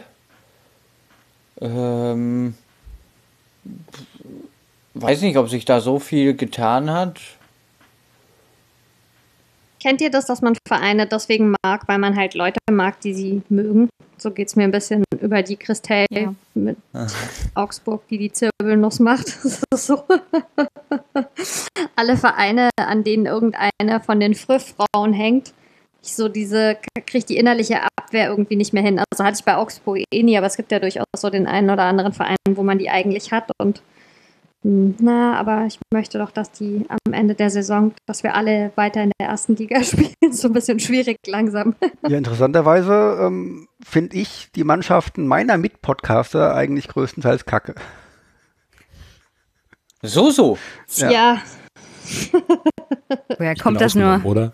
Ne, du bist ausgenommen, ja. Aus Gründen, ja. Aber ansonsten, ich meine, wir haben hier mit, mit äh, ich meine, Mainz ist nun mal hier der Konkurrent, ja, der, der Lokale. Und dann haben wir hier noch Leipzig und Bayern und Schal und ich finde Ja. es ja interessant. Ja, Ja, nee, sorry. Und Schalke, ja, ich habe so ein bisschen Sympathien für den BVB, deswegen muss halt Schalke irgendwie äh, da wegfallen. Und äh, ja, das macht es halt nicht einfach irgendwie alles. Das ist schon schlimm, wie du über den zukünftigen deutschen Meister sprichst. Das Ich habe schon. dein Verein letztes Jahr, ich habe 10 Euro auf deinen Verein letztes Jahr getippt und die haben mich so enttäuscht. Ja, das war, das war mal so richtig schlecht investiertes Geld, kann ich dir sagen. Richtig, ja. Da hättest, Hättest du dir was Schönes vorher gesagt, verkaufen können. Norbert? Ja, Ja. Gell? Ja. Ja, ich habe ja auch anders. Also ich hätte die letzte Saison jetzt auch nicht gebraucht. Ne? Also Aber diese Saison tippst du, dass Schalke Meister wird. Wie viel hast denn du Weiß ich nicht. Ähm, aber es müsste ja irgendwann mal Zeit für sein. Ja, irgendwann Ja. in 100 Jahren. Ne? Also war jetzt schon lange nicht mehr. Ja, wird auch Ihr wart so vier bleiben. Minuten Meister. Es muss doch erreichen für die nächsten 50 Jahre. Ah, Erinnert mich nicht dran, das war emotional sehr schwer. Das, äh, So, wir kommen aber noch. Äh, Ich würde sagen, Schalke, Leipzig ja. wird Meister, bevor Schalke Meister wird. Ja, ich habe ja Genau, jetzt dann auf Platz 16. geha- gehadert, ob wir Wolfsburg oder Schalke auf Platz 16 tippe tatsächlich, aber habe ich ja noch gegen Schalke entschieden. Aber zurück zu Augsburg noch ganz kurz. Also auch Augsburg hat in der ersten DFB-Pokalrunde verloren, ne? Äh, auch wenn es ja kein Gewicht hat, aber auch da nochmal so als Randnotiz gegen den SC Verl. Ja, da war ich auch total überrascht. Ich meine, hat alles Vorteile, wenn man nur noch in einem Wettbewerb ist. Ähm, das spart Kräfte. Ja. ja. Verschwörungstheorien, die man, manche, manche Mannschaften verlieren aus Absicht. Ja. Also der Eintracht hat auch geholfen, letztes Jahr im DFB-Pokal auszuscheiden. Mara, da sagst du uns doch gar nicht, dass Mainz aus Absicht verloren hat, damit sie die volle Kraft und Energie in die Bundesliga stecken können. Das äh, ist bei dieser Konstellation äh, wohl kaum möglich, nee, weil die haben ja nun wirklich, ähm, Klammer auf, ich möchte nicht darüber sprechen, Klammer zu, aber also das Spiel ist natürlich von allen Anhängern äh, mit, mit dermaßen einer Emotionalität erwartet worden, weil man so lange in der Konstellation nicht mehr gegeneinander gespielt hat und weil vollkommen klar war, gerade mit Lautern, also wenn man dieses Spiel verliert, dann Klar sind wir immer noch der Erstligist und Lautern ist der Drittligist, aber das ist halt, also das kann man sich dann jetzt die nächsten 20 Jahre anhören. Also ich hätte das nicht gebraucht, aber gut. Die, arme, die armen Leute aus Lautern, die brauchen, die brauchen auch mal positive Erfahrungen. Ja, aber vielleicht nicht unbedingt in dem Spiel. André, Lautern gegen Mainz, wem hast denn du da die Beine, die, die, die, die, Beine, die Daumen gedrückt? Die Beine in den Bauch gedrückt. ähm, Das sind zwei Lieblingsvereine aus Frankfurter Sicht. Ja. Ja, ich sag mal jetzt, äh, so die erste Runde im DFB-Pokal, es sind so viele Spiele, da hat man ja teilweise einfach, ist es einem ja auch egal. Also Mainz gegen Lautern, eigentlich wäre es fair gewesen, wenn die unentschieden gespielt hätten und beide wären ausgeschieden, dann, aber gut. Gut. Fantastisch. Also wir wollen Und jetzt stattdessen noch Mitleid von weiter. Ja. Ja. Nein, aber wahrscheinlich, wahrscheinlich da doch ein bisschen ein Tacken eher für, für Mainz. Da muss ich jetzt wieder noch eine Anekdote auspacken, die ich gerne erzähle, ähm, wegen dem FCK. Und zwar eine der schönsten Choreografien ähm, der Eintracht aus Frankfurt beim Heimspiel war tatsächlich für mich gegen den FC Kaiserslautern. Äh, Damals war die äh, sogenannte Commerzbank Arena, das Waldstadion, gerade noch mitten im, im Auf- und Umbau. Und ähm, äh, auf der Tribüne war eben ein großer Adler äh, als Banner gelegt und er hatte in den Klauen das Logo des ersten FC Kaiserslautern. Und äh, der Kniff an der ganzen Sache war, dass das äh, Logo bewegt werden konnte und als die Mannschaft auf den Platz liefen, zerriss der Adler mit seinen Klauen das Logo und aus dem FCK wurde ein Fuck. Und das fand ich sehr schön und trifft so ziemlich äh, gut meine Meinung zum ersten FC Kaiserslautern. Gut, dann haben wir jetzt hoffentlich Mara auch ein bisschen besänftigt und sie kommt auch nochmal irgendwann wieder in die Sendung. Ja, fantastisch. Okay. ähm, jetzt haben wir eigentlich kaum über Augsburg gesprochen, macht aber scheinbar auch nichts. Die haben ja auch keinen Hinterecker mehr, von daher Richtig, richtig. Sollen, die sollen einfach absteigen und äh, gut ist. Wie heißt der Trainer von Augsburg? Wer weiß es? Martin Schmidt. Das weiß doch nur, weil er ehemaliger Mainzer ist. Okay, Tja. ich hätte es nicht gewusst. Relegation. Und er, ist- er, er ist Schweizer, ne? Also vielleicht sollte man mal ein Augenmerk Mhm. legen, so ein bisschen auf, äh, wie viel Schweizer und Österreicher Trainer wir mittlerweile in der Bundesliga haben. ist sehr spannend. Ja, Leipzig ist da ein gutes Vorbild. ja, wieso? Naja, gegründet von einem Österreicher. Aha, na gut. Auf Platz 16. Ähm, Union Berlin, auch nicht wirklich überraschend. Doch, Union Berlin bleibt drin. Ja, das Ist denke jedenfalls ich auch. Relegation. Ja, auf jeden Fall Relegation. Ähm, mal gucken, wer von uns hat, äh, wir haben fast alle auf Relegation getippt, tatsächlich. Ja, Also es ich kommt drauf an, 15 gegen wen sie dann also- spielen halt. ja aber auf jeden Fall, äh, die bringen ein paar Fans mit und ein bisschen Stimmung. Und ähm, ja, ob's, ob, äh, haben ja mit Subotic und Gentner auch ähm, zwei erfahrene Bundesligaspieler geholt. Ob ähm, Gentner die große Verstärkung ist, weiß ich nicht. Ähm, werden wir sehen. Aber ähm, ich glaube, Union wird die Liga so ein bisschen beleben. Das wird ja, ich glaube auch, die haben, die haben diesen, diesen Drive, äh, den sie mitnehmen aus dem Aufstieg tatsächlich, um in der ersten Saison hier nicht mithalten zu können, aber sich ja halten zu können. Nächste Saison wird es wahrscheinlich dann wesentlich schwieriger werden. Möglich. Gut. Auf alle ähm, Fälle wird die Stimmung im Stadion immer gut sein bei Heimspielen. Man könnte sich tatsächlich mal Berlin gegen Berlin angucken. Oh Und, Gott, äh, das wird der Hammer. Äh, da bin ich mal gespannt irgendwie, ja, wie da die Stimmung ist im, im Olympiastadion wen man hey, da mehr hört. Also, also da musst du die Union gegen Hertha angucken, wenn sie bei den Unioner spielen. Das Olympiastadion ist doch total langweilig. Ja, schon, aber wenn da halt Berlin sagt, komm, wir gehen jetzt ins Olympiastadion und sagen hier Union vor, ja, scheiß auf die Hertha. Ähm, und Hertha hat ein Auswärtsspiel im Olympiastadion, fände ich schon ganz lustig. Ja, das wäre das wär total. Weil niemand mag Hertha. Ich kann mir durchaus vorstellen, dass, wenn das irgendwie so, so ein Sonntagsspiel ist, dass da auch Fans von anderen Vereinen hinfahren und sagen, scheiß auf die Hertha, wir, sind, wir fahren jetzt hier hin und unterstützen Union. Also ich kenne Menschen, die die Hertha mögen. Ich, ja, ich verstehe sie zwar auch, nicht. Ich kenne kenn auch welche, ja. Ähm, tatsächlich, ja. Aber nicht allzu viele. Ich kenne aber auch äh, kaum Leute, die Union-Fans sind. Irgendwie. Also ich kenne zu wenig Leute aus Berlin überhaupt. Gut. Dann verlassen Trainer, wir schon. Trainer, stopp, stopp äh, Trainer Urs Fischer. Urs Fischer klingt doch nach Schweiz. Schweizer, ja. Ich hoffe, ja. jemand, jemand macht hier mal eine Strichliste mit. das ist, ich glaube, ja, könnte sein, dass alle Schweizer inzwischen in der Bundesliga Trainer sind. So viele Einwohner Vielleicht haben, haben auch alle Bundesligamannschaften dieses Jahr Schweizer und österreichische Trainer. Wir, wir wissen es noch nicht. Mal gucken, was ja, es noch gibt. Ja. Platz 15. Überraschend Fortuna Düsseldorf. So, das ist genau wie der, wie der wie der André gerade zu Union gesagt hat, ja, in der ersten Saison halten sie gut mit und in der zweiten wird schwierig. Glaube ich auch äh, bei Düsseldorf. Man, da wird halt, da ist dann sind ein paar Spieler gut, da wird natürlich direkt alles weggekauft. Und dann wird es schwierig. Es reicht aber gerade noch so, weil einfach andere noch schlechter sind. Der Trainer ist übrigens Deutscher bei Düsseldorf. Wie langweilig, gell? Daran wird ja, auch liegen. Ja. Das, das ist doch der mit genau. dem Samurai-Schwert. Ja. Möchtet ihr irgendwas zu Düsseldorf sagen? Ich glaube, dass es, also ich mag Düsseldorf prinzipiell. Ich glaube, dass es ähm, für die schwer wird. Das zwar auch so ein bisschen irgendwie phrasig, aber ähm, auch da aus der Erfahrung gesprochen, äh, die zweite Saison, selbst wenn die erste so gut gelaufen ist wie jetzt bei Düsseldorf, ist eine Herausforderung. Ähm, ich habe bei denen jetzt nicht so den äh, Überblick äh, mit den Zugängen, aber also äh, Luca Bacchio ist ja beispielsweise weg, der war nur ausgeliehen und ähm, ich würde es ihnen sehr gönnen, drin zu bleiben. Ähm, ich kann mir auch vorstellen, dass es irgendwie so für Platz 14 oder 15 reicht, aber ich glaube, es wird auf jeden Fall eine schwierige Saison für Düsseldorf.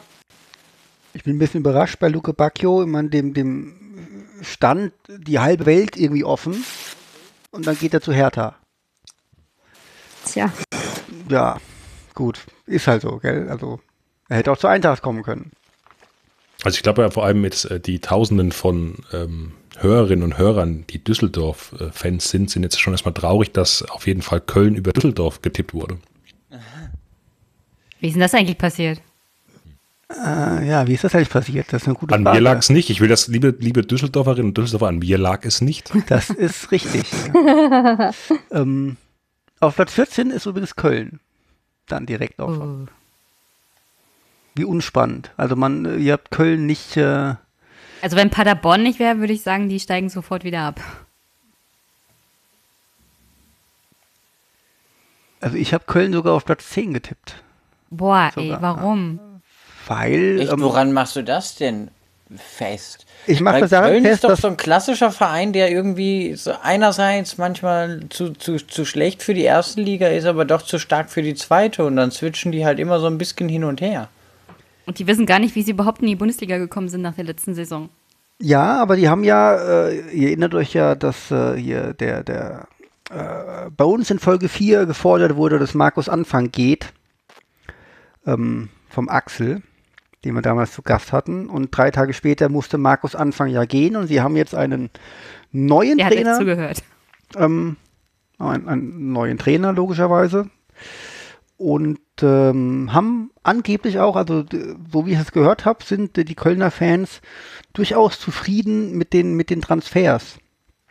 Und ähm, es gibt ja auch so ein, zwei andere Spieler, die äh, durchaus gestandene Nationalspieler auch sind, irgendwie, äh, oder, oder sonst gute Bundesligaspieler. Und ähm, ja, also warum nicht? Also ich, ich glaube, dass Köln ähm, so ein bisschen eine Rolle spielt und die anderen einfach viel zu schlecht sind, noch schlechter sind. Und Köln einfach jetzt so die ganze, die ganze Stadt wieder mitnimmt und so. Ich meine, wir kennen das ja auch aus Frankfurt, wenn man irgendwie wieder mal aufsteigt, dass äh, das Fieber wieder da ist und das Feuer wieder da ist. Und dann ähm, gerade die erste Saison auch wieder ganz gut wird. Ihr seid scheinbar anderer Meinung alle. Ihr habt äh, teilweise Köln als 17. getippt, Jenny. Ja. Hat mich überrascht, ja. aber Die Sache ist, ich weiß halt nicht, wie jetzt momentan die Lage in Köln ist. Und nachdem sie sich so lange gequält haben mit dem Trainerwechsel und es auch danach eher durchwachsen lief als bergauf, muss man gucken, vielleicht. Ich lasse mich gerne eines Besseren belehren, aber ich finde jetzt nicht so schlimm, wenn sie gleich wieder absteigen. Ja, der Trainerwechsel war zwei oder drei Spieltage vor, vor Saisonschluss, dass danach jetzt nicht sofort alles umgestellt wird, ist auch klar. Aber der Trainer hat die komplette Vorbereitung ja jetzt gehabt und so weiter und konnte bei Transfers mitreden. Und ähm, deswegen glaube ich schon, dass das irgendwie eine sinnvolle Vorbereitung bei denen ist. Meint ihr, dass, dass der Anthony äh, äh, Modest die Saison nochmal ordentlich äh, was reißen wird bei Köln? Das ist eine gute Frage. Also, ähm, es hat ja tatsächlich John Cordoba das ein oder andere Tor in der zweiten Liga geschossen, der ja irgendwie, von dem ich ja eigentlich recht wenig halte. Und, ähm, Was weiß ich nicht. Der, ich fand ihn in der ersten Liga halt unfassbar schlecht. Damals bei Köln. Ähm, und es hat sich ja so abgezeichnet, dass äh, Modest auch, als er dann in das Spiel berechtigt war, eher so der Ersatzstürmer war. Und ähm, also für mich bleibt Cordoba die Erstliga-Tauglichkeit schuldig und äh, auch Simon Terodde hat ja irgendwie schon häufiger gezeigt, dass er eher ein Zweitligastürmer ist. Ähm, von daher bin ich gespannt, wie sich das alles so entwickelt im Sturm. Cordoba hat ja schon aber auch bei Mainz 05 Ja, erste Liga Ich gespielt. Ne? weiß. War er bei euch so gut? Wart ihr traurig, als er weg ist? Also Köln hat ja viel Geld bezahlt an euch, Ähm, glaube ich. Ja. Ich wollte gerade sagen, äh, Köln hat einen Haufen Geld dafür bezahlt. Insofern, also ließ sich das schon verschmerzen. Aber also ich äh, finde jetzt nicht, also ich gehe jetzt nicht mit dir d'accord, dass er die Erstliga-Tauglichkeit bisher schuldig geblieben ist. Hat von außen jetzt nicht so ganz äh, nachvollziehen können, was, was da für ihn in Köln so gar nicht gepasst hat. Aber ähm, der hat in Mainz ja schon eine gute Rolle gespielt. Also in Köln hat er irgendwie nicht überzeugt. Und noch ist er in Köln und äh, wir werden sehen. Ja. Ich mein, anderer Trainer, anderes System und schon kannst du wieder richtig gut sein. Ähm, ja, wie gesagt, ich tippe Köln ja auf Platz 10 und dann äh, wird schon äh, Cordoba seinen Anteil haben. Vielleicht. Es muss ja jemanden geben, der die Tore schießt, damit sie auf Platz 10 landen. Also. Richtig, ja. Gut. So, was haben wir jetzt gehabt? Köln 14. Wer wird denn 13.? Deutschlands langweiligster Verein Hertha BSC. Wir haben schon zu viel darüber gesagt. Aber echt, ja.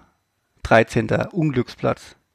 Und das trotz 250 Millionen Investitionenvolumen von Lars Windhorst. Was haltet ihr von Lars Windhorst? Ist so euch so aus dem, aus, dem, aus dem politischen, wirtschaftlichen Umfeld eigentlich noch bekannt, dass er irgendwie schon mit 16 Jahren mit Helmut Kohl im Flieger nach irgendwo hin saß und so? Nein, ehrlich? Ja, ja. Gott, nee. Sagt mir, also der Name sagt mir auch gar nichts. War irgendwie so ein toller Jungunternehmer und Helmut Kohl hat ihn irgendwo mitgenommen und, und ihn gefeatured und dann hat er wie ein paar Pleiten gemacht und äh, keine Ahnung, was er die letzten zehn Jahre gemacht hat, aber jetzt ähm, Großinvestor bei Hertha BSC. Also man spricht von Anteile kaufen und 250 Millionen reinstecken und sonst irgendwas. Bisher hat man davon nicht allzu viel mitbekommen, ähm, dass jetzt hier groß investiert wird. Aber ich weiß auch nicht, ob da die Mitglieder zustimmen müssen, ob da An Anteile verkauft werden oder sonst was, weil Hertha ist mir auch einfach egal. Ähm, ich glaube auch nicht, dass äh, wenn da jemand bei Hertha richtig viel Geld reinsteckt, Hertha das nutzen kann. Weil Hertha einfach so ein Verein ist, wo, wo Leute arbeiten, die eben nicht erfolgreich sind. Also die würden das Geld schon gut ja. ausgeben können, aber ob die Ergebnisse dann gut wären, Huch. da benießt es einer, ja.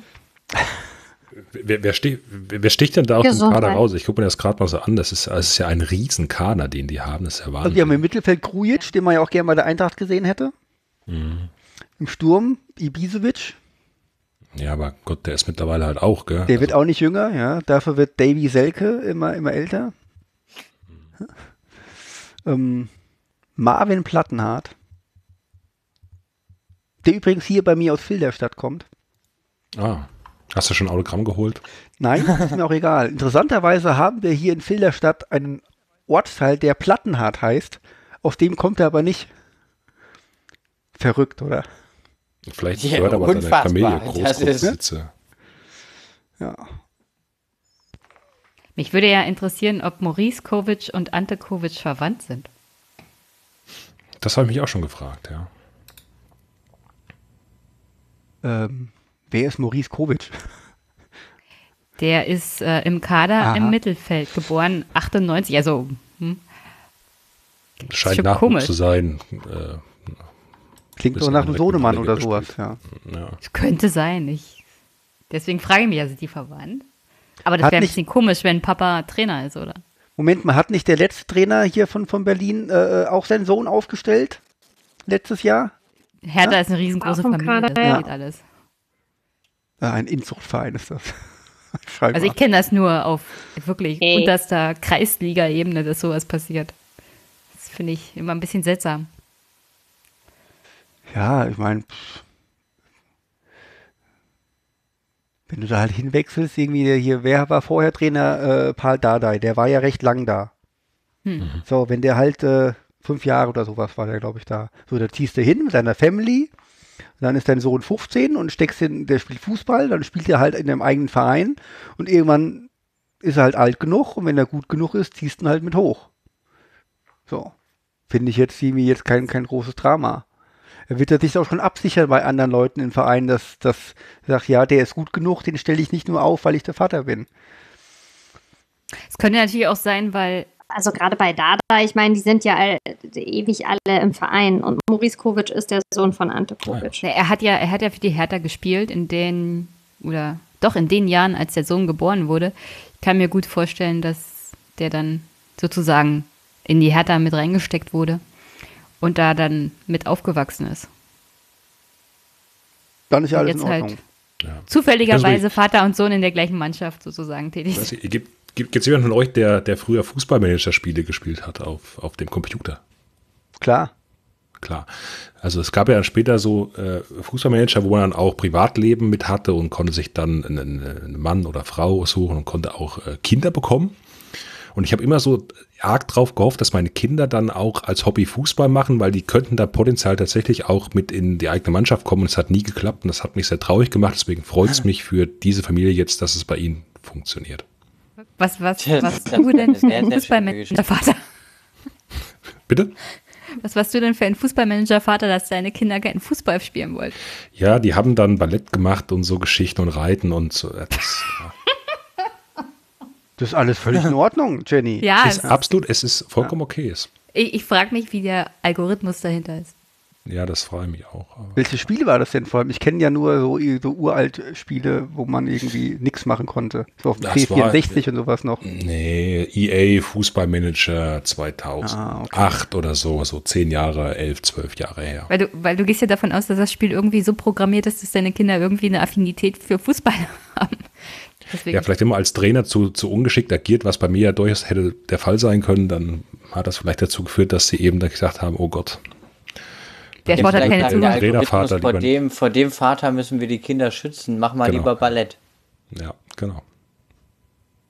Jetzt ist doch die Frage, wie oft hast du denn dieses Spiel gespielt, dass deine Kinder irgendwie immer nur Ballett und Reiten gemacht haben? Und, und wie viele Kinder hast du denn da so produziert? Fragen über Fragen. Also ich habe das über mehrere Jahre die verschiedenen Versionen gespielt. Also ich kann das gar nicht sagen. Also es ist schon, schon einige Seasons da drauf gegangen, ähm, mit bestimmt ähm, Dutzend Kinder über die Jahre verteilt. Und ich glaube, ich hatte es kein einziges Mal geschafft, dass ich ja eins Fußball spielen wollte. Aber gut, Ballett und Hertha passt ja auch gerade gut zusammen, von daher. Ja, findest Alles du, schick. Hertha ist so das weiße Ballett oder sowas? Ja, genau. Schwanballett. Kennt ihr Männerballett? So ungefähr. Unschön anzusehen. Ist das so? Ich habe, äh, ich bin, wie ich schon mal erwähnte, ist so äh, die Hochkultur Ja, wir hatten nicht es heute mein- schon. Ja. Kultur ist äh, so rudimentär Ich bin ausgebildet. jetzt äh, im Ballett nicht so, nicht so. Ähm, Ich meinte nicht Thema Ballett, drin. Ballett. Es gibt Männerballett, das ist eher auf Klamauk gebürstet. aha, okay. Und deswegen habe ich gesagt, unschön anzugucken. Echtes Ballett von Männern kann man schon mal angucken. Ich, da hat Ma Mara kennt das bestimmt, das Männerballett, oder? Das ist doch hier so ein typisches. Ist das nicht so ein typisches Nein. Karnevalsthema? Also im Osten ist das, gehört das zum Karneval. Äh, also erstmal wirst du äh, in Mainz äh, direkt das Salz Oh, wenn du von Karneval sprichst, weil äh, das ist da Fastnacht. Und ähm, Männerballett, also das, äh, ich habe noch keins gesehen. Also das, das muss dann so eine Männern, ostdeutsche nein. Sache sein. Also das ist hier. Ich bin aber eh nicht so die Riesenfastnachterin. Also ich habe ähm, zu, zu der Zeit, als ich äh, meine, mein Volontariat gemacht habe, so viele Fastnachtssitzungen gesehen und so viele Rosenmontagszüge irgendwie und berichtet und getan und irgendwie 20 Tage am Stück nichts anderes. Davon bin ich nach wie vor traumatisiert und deswegen betrete ich meins eigentlich während der Fastnacht Das macht in dich aller sehr Regel nicht. ich bin da also nicht die verlässlichste Quelle. Aber ich kenne es auch aus dem Osten tatsächlich mit, mit Fasching und so Geschichten, mich. wo dann irgendwelche Männer in Tutüs äh, Ja, genau. Hm. sich übereinander stürzen am Ende und na, merkwürdige Bilder, die da entstehen können. Ja, nur echte Männer trauen sich so einen Quark. Vielleicht laden wir uns einfach mal Rudolf Nureyev ein und dann soll er uns ein bisschen was über Ballett erzählen und dann schauen wir mal weiter. Ich glaube, Stefan verwechselt das immer noch mit Hochkultur. Ja, ja ich google auch gerade mal schnell.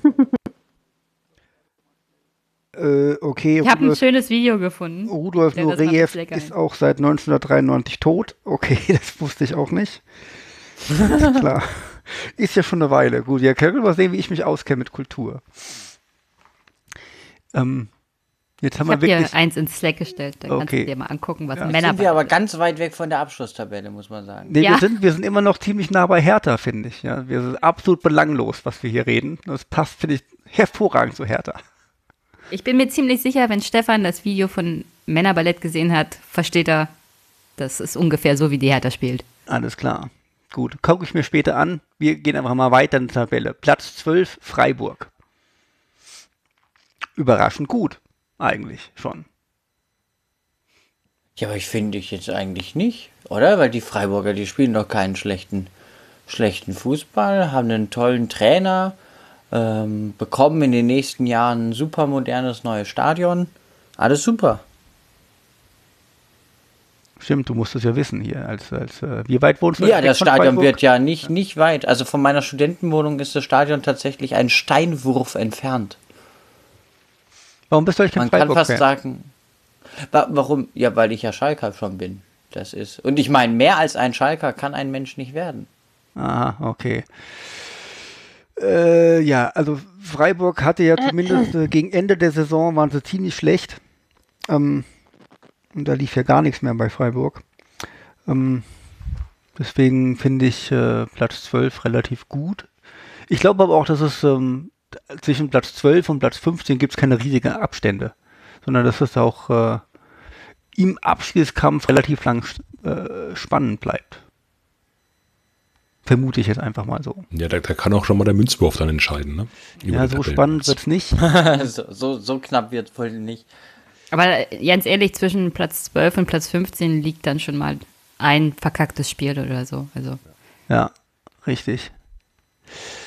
Ähm, gut. Also ich glaube auch, also Freiburg ist, ist ein stabiler Verein, die sind einfach fest, wissen, wie sie sich selbst platzieren in der Bundesliga, wie sie das Ganze angehen und kommen nicht in Abstiegsnöte. Also ich glaube, die ziehen ihr Ding wieder durch und haben ihren Spaß. Wie, wo ist, wie heißt denn das neue, das neue Stadion da eigentlich? Oh, hat das schon einen Namen? Sagt der Mann mit Steinwurfentfernung? Ja, äh, was weiß denn ich? Nee, ich, ich habe gar keine Ahnung. Heißt das, heißt das neu? Ich glaube, ist das Neues schon Stadion. raus überhaupt? Neues Stadion. Ernst Kuzorra seines Frau-Stadion. Ich weiß es nicht. Es ist Okay. Gut. Ja, ich denke immer nur an das Stadion wegen, wegen hier, äh, den, dem Biergetränk äh, Rothaus. Kann man übrigens die Brauerei besichtigen, das ist sehr schön da. Ich, tut mir leid, ich bin heute irgendwie ein bisschen, ich schweife mal ein bisschen ab, ich habe so viel Verbindung. Nee, aber das stimmt schon. Ist keine, keine schlechte Ecke von Deutschland. Das muss man schon sagen. Wenn es nach dem Stefan geht, heißt es Horst Finke Stadion. Ja, danke, dass du mich nochmal dran erinnerst, dass ich hier eben einen dummen Scheiß geschwätzt habe. Ja. Ähm, kommen wir nochmal zu Platz 11, Mainz. Mhm, so. Ist ja, Das ist ja, ja, passend ist ja als total Partner. passend. Mainz Platz 11, ähm, typisches Mittelfeldplatz, nach oben, nach unten, nichts mit zu tun. Wärst du mit Platz 11 zufrieden, Mara? Och, ähm, äh, wie war das so schön äh, die Woche ähm, in der Medienrunde, auch wenn es in Mainz langsam äh, niemand mehr hören kann, meinte Schwarz so schön, äh, der Klassenerhalt ist immer das erste Saisonziel. Ähm, es ist tatsächlich so, dass es mittlerweile etliche Fans in Mainz gibt, die das äh, nicht mehr hören können und die sich irgendwie wünschen würden, ähm, dass man mal ein höheres Ziel ausruft. Klammer auf, das sind dieselben Leute, die sich dann nach dem Ausscheiden aus dem DFB-Pokal darüber ausregen, äh, dass Schwarz für diesen Wettbewerb ein hohes Ziel angesetzt hatte. Aber gut, man kann es den Leuten halt nicht recht machen, egal wie rum man es dreht. Ähm, ich habe ja, wie gesagt, nicht mitgetippt, weil ich keine Freundin des Tippens bin. Ich glaube aber tatsächlich, dass äh, Mainz eine gute Chance drauf hat, ähm, noch ein bisschen besser abzuschneiden als in der letzten Saison. Ähm, da hat man ja tatsächlich relativ früh äh, den Klassenerhalt fix machen können. Letzte Saison hatte ich, also für Mainzer Verhältnisse früh, ein paar Spieltage vor Schluss eben, ich hatte letzte Saison das Gefühl, dass es natürlich schon auch eine Begünstigung war, dass es mit ähm, Schalke und noch ein paar anderen Vereinen eben ja, Clubs gab, die man eigentlich nicht da unten normalerweise gedanklich einkalkuliert, die sich aber halt also besonders doof angestellt haben eine Saison lang. Das hilft natürlich immer so ein bisschen. Ich glaube aber tatsächlich, dass ähm, mit auch den, mit den Aufsteigern, die es jetzt äh, gibt ähm, und, und mit den Absteigern, ähm, Mainz einfach äh, im Vergleich mit den anderen Vereinen tatsächlich eine Chance hat, eine ganz gute Rolle zu spielen. Ich finde auch, wenn jetzt mich jetzt noch nicht in alles irgendwie mit den Neuzugängen so eingearbeitet, wie das dann ähm, zur Saison noch passiert, weil ich gerade ja aus dem Urlaub komme. Aber ich finde, bei allem, was ich mir bisher angeschaut habe, dass sie sich auch sinnvoll verstärkt haben. Ähm, es sind eigentlich äh, vom Mannschaftskern wenige Spieler gegangen. Also es gibt zwar viele Abgänge ähm, mit Spielern wie, wie Nico Bungert oder René Adler, sicherlich auch Leute, die im Hintergrund und so für das Mannschaftsgefüge eine große Rolle gespielt haben. Aber von den Leuten, die regelmäßig auf dem Platz gestanden haben, gibt es eigentlich nicht groß Abgänge. Ähm, es gibt also wieder ähm, etliche von, von den Nachwuchsmannschaften, ähm, die entweder wieder oder neu hochrücken oder hochrücken können, mittrainieren, jetzt voll oder eben äh, bei den Profis auch mitmachen. Und ja, ich kann mir schon vorstellen, dass es irgendwo zwischen ja, Platz, sagen wir, wenn, wenn alles für die Mainzer läuft, Platz 9 und Platz 13. Und dann wäre ja der von euch äh, kumulierte elfte Platz, also genau in der Mitte. Kann mir schon vorstellen, dass es sich irgendwo in dieser Richtung äh, tatsächlich am Ende auch bewegt. Aber 9 und 13 ist jetzt genau das, was halt auch das Niemandsland ist. Der langweilige Teil der Tabelle. Das es kommt immer so ein bisschen äh, drauf an, glaube ich, also mit, mit was für einem Blick man da drauf schaut. Also wenn du einem, wenn du jemandem, der es mit einem Verein hält, äh, der normalerweise eine sehr kleine Chance auf den Klassenerhalt anbietest, der kann irgendwie zwischen 9 und 13 landen, dann wird er das sicher irgendwie annehmen. Ich kann es dir prozentual nicht sagen, wie viele Leute in Mainz das vor der Saison so unterschreiben würden und wie viele nicht. Ähm, natürlich, äh, also gerade wenn es irgendwie jetzt um die Fans geht, ist Träumen irgendwie nicht verboten. Ähm, ich glaube, ähm, dass das nach dem ersten Jahr noch durchwachseneren und auch teilweise schwierigeren Jahr um, unter Schwarz, wo sich auch im Verein viel noch eingrooven musste, jetzt auch abseits vom Sportlichen, das letztes Jahr schon ein guter erster Schritt war und schauen wir mal. Also wenn, wenn die Saison wirklich, ähm, sagen wir, äh, also von der Range 9 bis 13 eher am oberen Ende abgeschlossen wird, ähm, dann können wir uns gerne vor der nächsten Saison nochmal neu unterhalten, ob man sich dann vielleicht auch mal wieder höhere Ziele steckt. Aber also das, so langweilig das vielleicht klingen mag, äh, mich stört es nicht, die kleinen Brötchen zu backen. Äh, ich bin echt der Meinung, dass es für einen Verein wie Mainz also eine saumäßige Leistung nach wie vor ist, auch gerade mit diesem Umbruch, den es gab, dass man jetzt ins elfte, in die elfte Saison am Stück geht in der ersten Liga.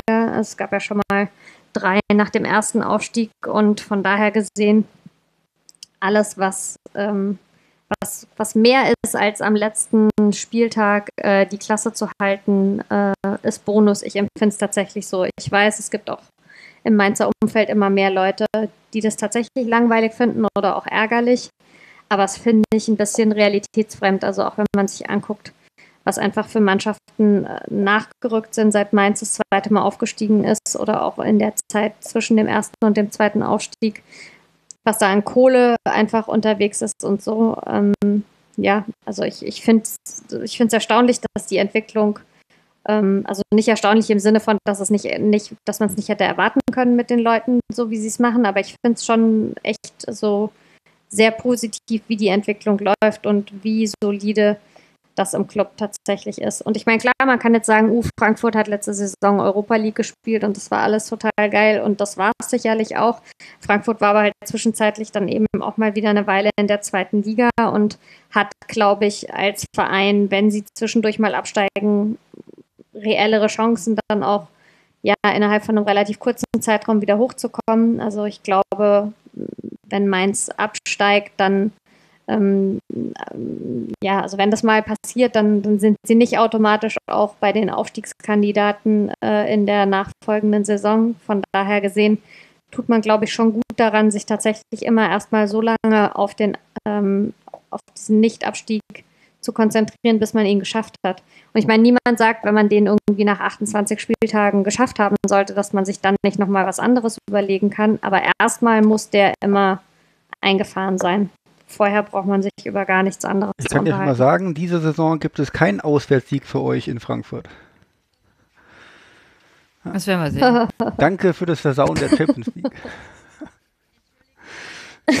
ja. Entschuldige mal bitte. Also hätten die Mainzer am letzten mhm. Spieltag mhm. nicht äh, Hoffenheim äh, auseinandergenommen, obwohl es für Mainz um gar nichts mehr ging, dann äh, würdet ihr nicht mal Europa League spielen. Wir hätten aber auch Champions League spielen können.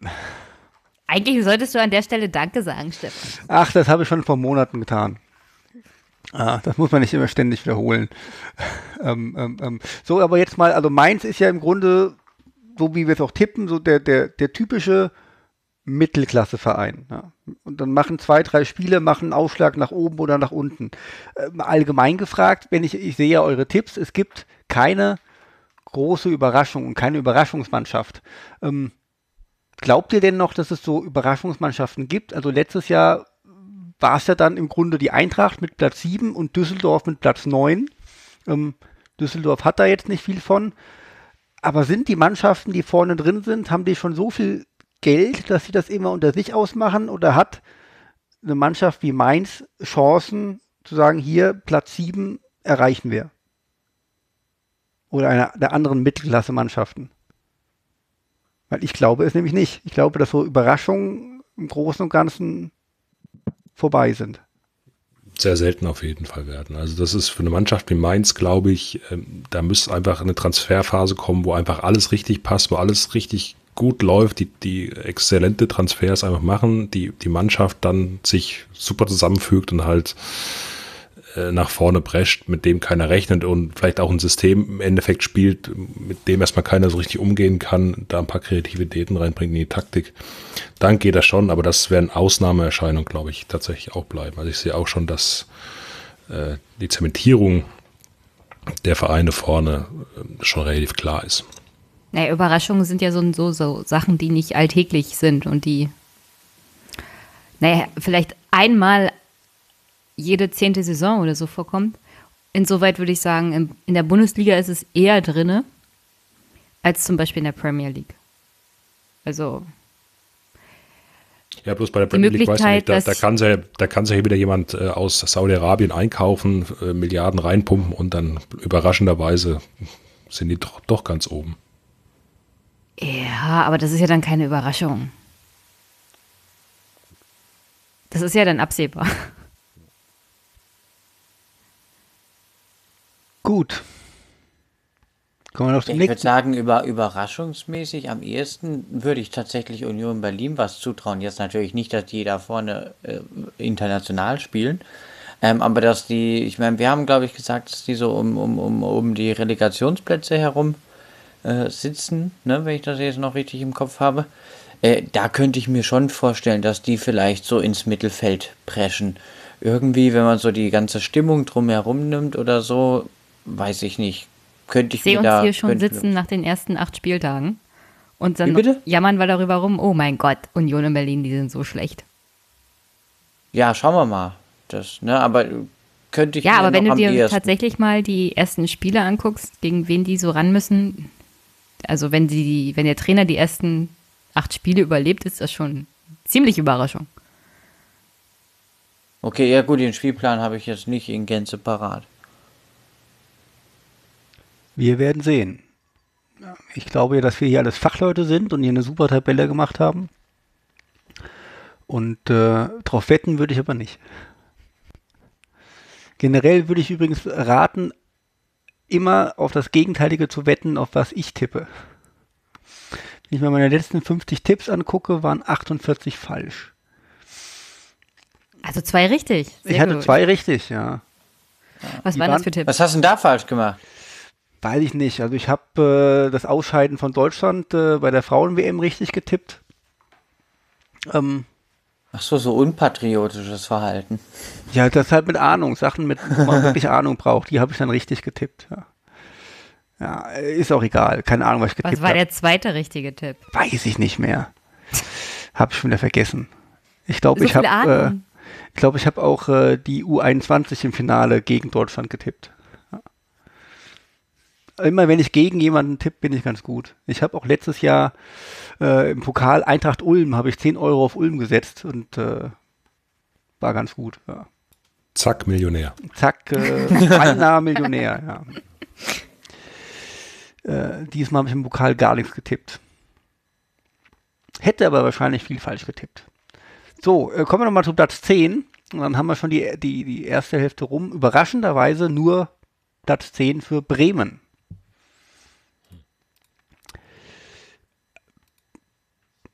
Stille. Gut, Bremen fand ich letztes Jahr eigentlich äh, hätten einen höheren Platz bekommen können. Haben sich manchmal ein bisschen doof angestellt, haben aber im Großen und Ganzen eigentlich ganz gut gekickt. Ähm, also sie sind in Schönheit gestorben, sagen wir es mal so. Nichtsdestotrotz auch dieses Jahr nur Platz 10. Trotz der beiden Eckesteins und äh, anderen tollen Leuten in Bremen. glaube ja, dass die Aha. weiter oben landen werden. Dafür, dass du nicht tippst, bist du auf einmal ganz schön mutig hier sowas. Okay. mich ja nicht haben, kennt. ja, Nein, aber ähm, die ähm, hatten sich ja letzte Saison schon sehr deutlich vorgenommen und ähm, waren auch, glaube ich, also sehr erkennbar nicht glücklich damit, dass es nicht geklappt hat mit Europa. Und ähm, ich traue auch Bremen, ich finde Bremen ist so ein, Bremen und Mainz sind sich in vielerlei Hinsicht gar nicht so unähnlich, nur dass ich Bremen aktuell schon immer ein paar Plätze drüber sehe und ähm, ich glaube, dass die eine ganz gute Rolle spielen können, ähm, wenn es um die Europa League Plätze Ich weiß geht. auch gar nicht, was passiert. Ich meine, auch vom Kader her, von der ganzen, vom ganzen Spielansatz war bei Werder einfach viel mehr drinne. Also war es da das fehlende Stückchen Glück, das du manchmal im Fußball auch haben musst? Keine Ahnung. Das fehlende Stück Glück, was du haben musst, um nicht die Pokalplätze zu erreichen. Aber wir haben ja gerade eben schon festgehalten, irgendwo ist ja dann irgendwo vorne auch, wird es ja schon recht dicht. ja, aber nichtsdestotrotz kann man sich immer vorstellen, dass Bremen auch mal Platz 6 irgendwie erreicht. Ja, Dann- also das war wär- auch wär realistisch Keine, es wäre keine letztes Jahr. Überraschung für mich. Für mich auch nicht. Also Ich finde auf dem Kader, aber ich finde auf dem Kader, also das muss ich schon sagen, also Bremen von der Art und Weise, wie die den Kader zusammenstellen, zwischen wirklich so erfahrenen äh, Hautdegen, die sie, die sie haben und gemischt mit wirklich so jungen Nachwuchshelden, das ist schon eigentlich immer ziemlich gut, ja, und da kommt auch oft wirklich interessante und gute Geschichten raus und da ist mir so ein bisschen diese Kontinuität, die Stabilität zu haben, wirklich dann die Saison durchzuziehen und meistens, ich glaube, Bremen kackt immer so in der Rückrunde dann doch eher ab, ne? War das auch letztes Jahr so? Ich weiß es gar nicht, aber so habe ich es in Erinnerung zumindest. Also werden sie ein bisschen wie die Hertha. Das ist aber schlecht. Und das ist einfach so dieses, ja, da einfach mal die gute Form zu erhalten. Ich glaube, wenn das Bremen mal schaffen würde, das zu konservieren, was sie da teilweise abrufen, dann haben sie echte Chancen auf äh, internationale Plätze. Vielleicht sollten sie 5 nicht Euro in die Winterpause gehen. Ja. gut, also ja. Bremen halt. Wer ist der Trainer? Otto Florian Rehagel. Kofeld. oder? Ach, Kofeld. Florian ja. Kofeld. Wenn jetzt Thomas Schaf sagen Ja, müsste. Hätte ja sein können. Waren Rehagel und Nee, Finke kann gleichzeitig natürlich nicht sein, weil Trainer? Rehagel ist ja kein Schweizer. Ach so, stimmt, ja. Florian Kofeld, ja. Ist der Schweizer? Nein, glaube ich nicht. nein, das ist äh, in Deutschland. So, jetzt hat man ja schon mit Hertha Deutschlands langweiligste Mannschaft. Allerdings kommt jetzt Hoffenheim auf Platz 9. Was sage ich denn da jetzt? Alles, was du willst. Zu, Her zu Hoffenheim möchte ich eigentlich nicht viel sagen. Hoffenheim nach, nach Nagelsmann. Ja, komm, dann mach weiter mit Platz 8. Hoffenheim, was ist Hoffenheim nach Nagelsmann? Jetzt haben wir Alfred Schreuder. Schreu, ist, was ist, der, ist das Franz, Fra- aus der Frankreich? Nee, Nieder, ach so, Holländer, ja, Niederlande, okay. Das sagt mir gar nichts. Der war vorher Co-Trainer, glaube ich. Ah, okay. Also der müsste ja das System kennen, die Spieler kennen. Da dürfte jetzt kein großer Einschnitt sein. Ja, wobei natürlich die Hälfte der Spieler weg ist, die, die Leute, die kicken können. Also ähm, Nico Schulz, dem hierbei sind natürlich zwei ähm, Säulen der Mannschaft gewesen und äh, die haben ja bisher was, also einkaufsmäßig haben sie irgendeinen gekauft, den kein Mensch kennt und ansonsten haben die lauter Abgänge. Naja, sie haben den Sebastian Rudi von uns bekommen. Da seid ihr froh, dass er, dass der weg ist, gell, wahrscheinlich. Ja, der hat ja nicht so wirklich eingeschlagen. Das kann man nur wahrlich nicht sagen. Das, äh, Wobei in Hoffenheim vorher natürlich gut gespielt hat. Ja. Also erst fängt er so an, uh, die haben doch den Rudi von uns bekommen, so nach dem Motto, das ist was Tolles und dann. ja, weiß ich nicht. Also ich glaube, die haben noch ordentlich Geld für bezahlt. Ich weiß nicht, was sie sich damit erhoffen. Der war bei denen halt gut. Ja, aber ähm, ich hab's Ich nur. meine, Platz- vielleicht ist das auch so ein Spieler, der in so einer Mannschaft auch dann wieder eher funktioniert. Das gibt es ja manchmal.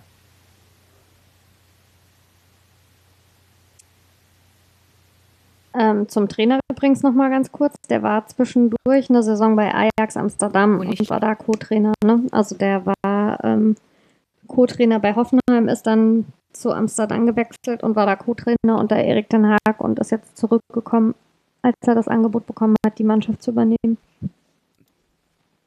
Also ich habe Hoffenheim nur auf Platz 13 getippt, weil ich glaube, dass äh, mein, die waren letztes Jahr schon nicht so der Hit irgendwie ähm, und das mit ihrem super tollen Trainer. Und äh, jetzt fallen so viele gute Leute weg, das ähm, fangen die nicht auf. Ich glaube, wir Das sind ist uns jetzt einig, der dass, äh, perfekte Satz, um aus Hoffenheim eine Überraschungsmannschaft zu machen. Ja, das wäre aber- allerdings noch, äh, es wäre ziemlich schlimm, wenn Hoffenheim die Überraschungsmannschaft wird, finde ich. Ja, vielleicht ja im negativen Sinn, dass sie einfach absteigen. Also schade drum wäre es auch nicht bei Hoffenheim. Ich Ja, habe ja, mir, wir ja, wissen ja alle, ihr habt da so ein Problem. ich habe mir ursprünglich gedacht, Hoffenheim tippe ich jetzt auf Platz 16 und dann waren halt leider ein paar Mannschaften dabei, die noch wurstiger sind. Was soll man machen? Ja. Schalke und Bayern. Äh, nein. Verstehst du? Verstehst du? Wurstliga? Ja, ja, genau. Ah, ho, ho. Oh Gott. Tada! mein Gott. Das Niveau erreicht Niveau kulturelle. Höhen. Jawohl. Ja, Ich, endlich. ich habe ich, diesen Witz habe ich kulturell verstanden. Ja. Sehr gut. Obwohl Wiesenhoff ist auch noch dabei, oder? Die machen auch Wurst. Bei Bremen. Ja. Ja, der hat das Sind Geflügel, das die noch ist für so Sponsor? Fleischclubs wie mich dann schon kein Fleisch mehr oder so, glaube ich. Auch so ein Traumsponsor irgendwie. Ja. Ja, das stelle ich mir schon schlimm vor. Als, also ich finde ja, ich bin mit Gazprom schon Ich wollte bestraft, gerade ne? sagen, du musst ganz Aber, sein. aber ich, also so ein Wiesenhofhähnchen sich vorne drauf zu drücken, da gehört ja also wirklich schon eine ordentliche Portion Schmerzbefreitheit zu. Also ich frage mich ja seit Jahren, wie da die Trikotabsätze sind. Das Ja. kratzt, das geht wahrscheinlich beim Waschen super ab oder so, so im ersten Waschgang. Guck dir doch Das, mal- das wird neue- aber niemandem offensiv beworben, sondern so unter der Ladentheke wird das so gesagt, nee, das geht ab, das könnt ihr kaufen. Guck dir doch mal bitte das neue Trikot von Hertha an. Ah, Siehst du das jetzt erst? Das ist ein Traum, dieses Trikot. Ich meine, überhaupt Teddy ist sowieso riesen, riesengroß steht da Teddy drauf. Also unfassbar hässlich. Aber ich finde, das passt. Also Teddy und Hertha, das, also besser kann es doch nicht sein, oder? Das ist doch Arsch auf Eimer, finde ich. ja, natürlich. Ähm, Es ist halt die Hertha, das passt perfekt zusammen, ja. Nee, also manche, manche Trikotsponsoren, also eigentlich wäre das auch mal ein Grund für eine eigene Folge. Also das ist schon, also Wahnsinn. Das, da müsste man eigentlich doch, alles müsste doch schreien in manchen Management-Ebenen. Aber gut, wenn es halt die dicken Deals sind. ich sag später nochmal was zu einem anderen Sponsor. Zu einer Mannschaft, die noch kommt. Ähm, so, Platz 8. Wolfsburg. Haben wir getippt. Platz 7, Platz 8, Platz 8, Platz 8 und Platz 16, André. Ja, genau. Wie viel, wie viel Realität und wie viel Antipathie ist denn da dabei? Ich meine, man muss sich immer so das Ganze anschauen. Die letzten Jahre der Entwicklung, du hattest immer eine große Mannschaft, wo du gedacht hast, naja, die spielen irgendwie vorne mit, da gibt es gar keine Gefahr, die immer irgendwie äh, unten drinnen gehangen haben. Letzte Saison Schalke, glaube ich, ne, war zum Beispiel Hamburg, logischerweise die ganzen letzten Jahre. Und ähm, Wolfsburg, ich weiß nicht, die haben unfassbar viel Geld, die kriegen unfassbar viel Kohle und kriegen es nicht gebacken, daraus mal irgendwas Gescheites zu machen, um wirklich so den Durchbruch nach oben wieder hinzukriegen, den sie vor vielen Jahren äh, mal hatten. Und irgendwann ist einfach diese, ja, diese Thematik so erschöpft, dass, äh, wenn das Gefüge im Team komplett nicht stimmt, weil man einfach irgendwas Wirres zusammenkauft, äh, es einfach nach unten geht. Und äh, ja, Wolfsburg ist für mich diesmal einfach dran und darf ab in die Relegation. Wir reden hier über sie den ja Fußballverein in der und nicht Saison über den vorher. Autohersteller? Ein Autohersteller finde ich nicht so schlimm. ein- Nee, das hörte sich fast so an, wie als würdest du über die letzte Börsensaison des Autoherstellers reden. Nein, nein. Das passt ungefähr zusammen. Vor allem äh, VW, VW selber hat ja gar nicht, also den hat ja nichts geschadet. Ich meine, die haben kurz mal Kurseinbrüche gehabt.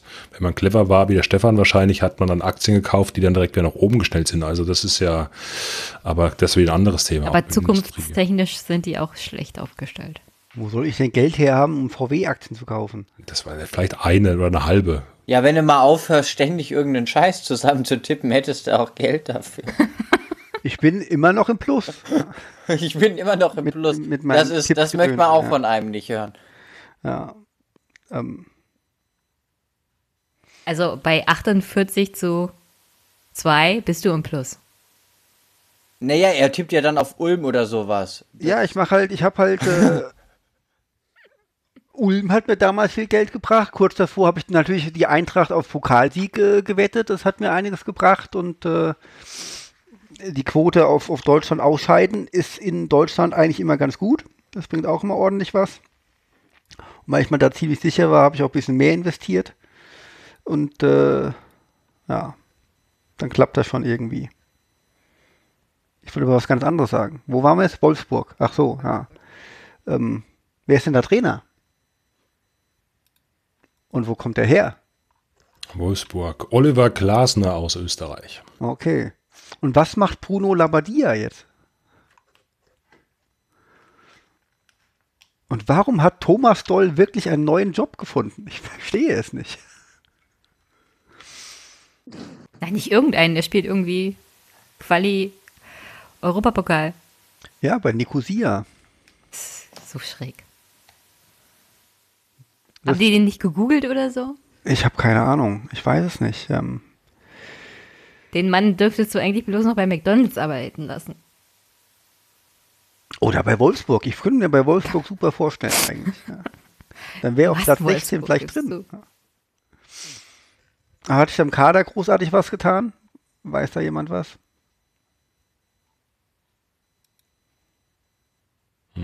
Mara? Wolfsburg ist auch nicht, nicht die Mannschaft, mit der man sich lang beschäftigt irgendwie. Wir hätten Becky einladen sollen, die. Wolfsburg. Ja, demnächst mal, demnächst mal.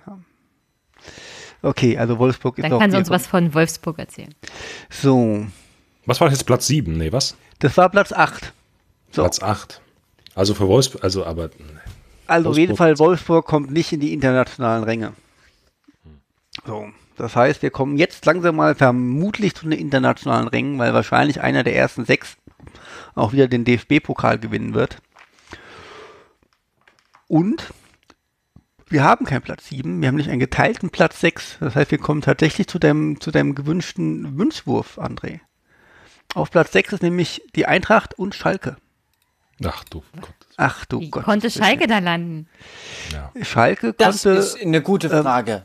Was habt ihr denn da für einen Scheiß zusammengetippt? Das kann ich dir sagen, Jenny. Schalke Ich erwarte lag, Erklärungen. äh, Schalke lag vorne, aber mit deinem Tipp hast du das äh, rumgerissen. Allerdings, ähm, Norbert, wie kommst du denn darauf, dass Schalke Meister wird? Es muss irgendwann sein. Irgendwann Es ist muss es halt so, irgendwann- ja. Und, äh, Ja, ich meine, wie lange warte ich denn schon? Länger als ich lebe. Etwa. Und Norbert, mal eine ernsthafte Zeit. Frage. Tippst du eigentlich bei solchen Sachen immer Schalke auf Platz 1? Weil die Begründung ist, muss ja irgendwann mal passieren. Das ist, ich tippe, ich tippe so seriös, mindestens so seriös, wie, wie, wie, wie Stefan sein Geld ausgibt. Das ist jetzt kein Vergleich. Nee, das war jetzt nicht, also es war eigentlich so, so, so halb ernst. Ähm, aber ich würde schon sagen, dass diese Saison wieder dieser traditionelle Ausrutscher war. Ähm, aber es kann auch sein, dass es nur zu, zu, zu, zu, äh, äh, ähm, äh, äh, ja, Europa League. Ich wollte gerade UEFA-Pokal sagen. Ich glaube, nach der ganzen Tönnies-Sache und solange da nicht Ruhe reinkommt, wird das eine richtig schlechte Saison für Schalke. Die Frage ist halt wirklich, Jahr. wie weit sich sowas auf die Mannschaft ausstrahlt. Das finde ich, kann ich schwer abschätzen. Ähm, ich glaube, das ist ja auch Moment, die Sache, also es, es wirkt sich ja auch auf die Fans aus, es wirkt sich auf die ganze Stimmung in der Stadt aus. Ich kann mir nicht vorstellen, dass das an der Mannschaft äh, spurlos vorbeigeht. Ja, stimmt schon, stimmt schon. Aber gerade jetzt auch ähm, bei den ganzen Vorbereitungen, Spielen und so weiter, hatte ich jetzt nicht das Gefühl, dass da. Naja, egal, äh, weiß man nicht. Das, äh, Also Meister werden sie aber auf keinen Fall. Ja, von mir aus dann halt nächstes Jahr. Aber, ähm, Oh Gott. aber äh, es, es, es muss mal, also eigentlich gehören wir da oben hin. In die Top 5, sag ich mal. Ich wiederhole das, was ich vorhin in der Vorbesprechung gesagt habe. Ihr wart vier Minuten Meister, das muss für die nächsten 100 Jahre reichen. Aber warum denn? Warum gönnst so du uns so wenig Meisterschaft? Warum spielt Schalke so schlecht? Die spielen ja gar nicht schlecht. Oder sie spielen schlecht, aber sie machen gute Punkte. Das, ähm, aber das reicht ja am Ende vom Tag. Also, wenn du mich Also sagst, haben diesen wir jetzt drei Jahre Scheiße gespielt. und ein Jahr extrem viel Glück gehabt im zweiten Aber Club. wenn man mal wirklich so die ganzen Jahre, jetzt mal so die nächsten, letzten zehn Jahre zurück äh, äh, ähm, äh, reicht, also da waren eigentlich immer Top 5 Plätze. Und ich glaube, zwischendrin waren wir mal Vizemeister und hast ihn nicht gesehen. Wenn man so die letzten Jahre zurückguckt, also wir hatten so immer wieder mal so diese Ausrutscher, wo dann so gar nichts ging. Aber eigentlich ähm, sind wir da oben eigentlich etabliert. Das ist Fakt.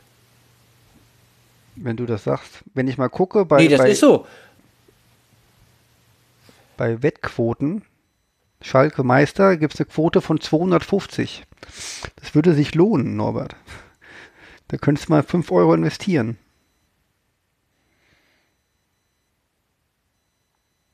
Für die Bayern gibt es nur eine Quote von 1,25. Wie langweilig.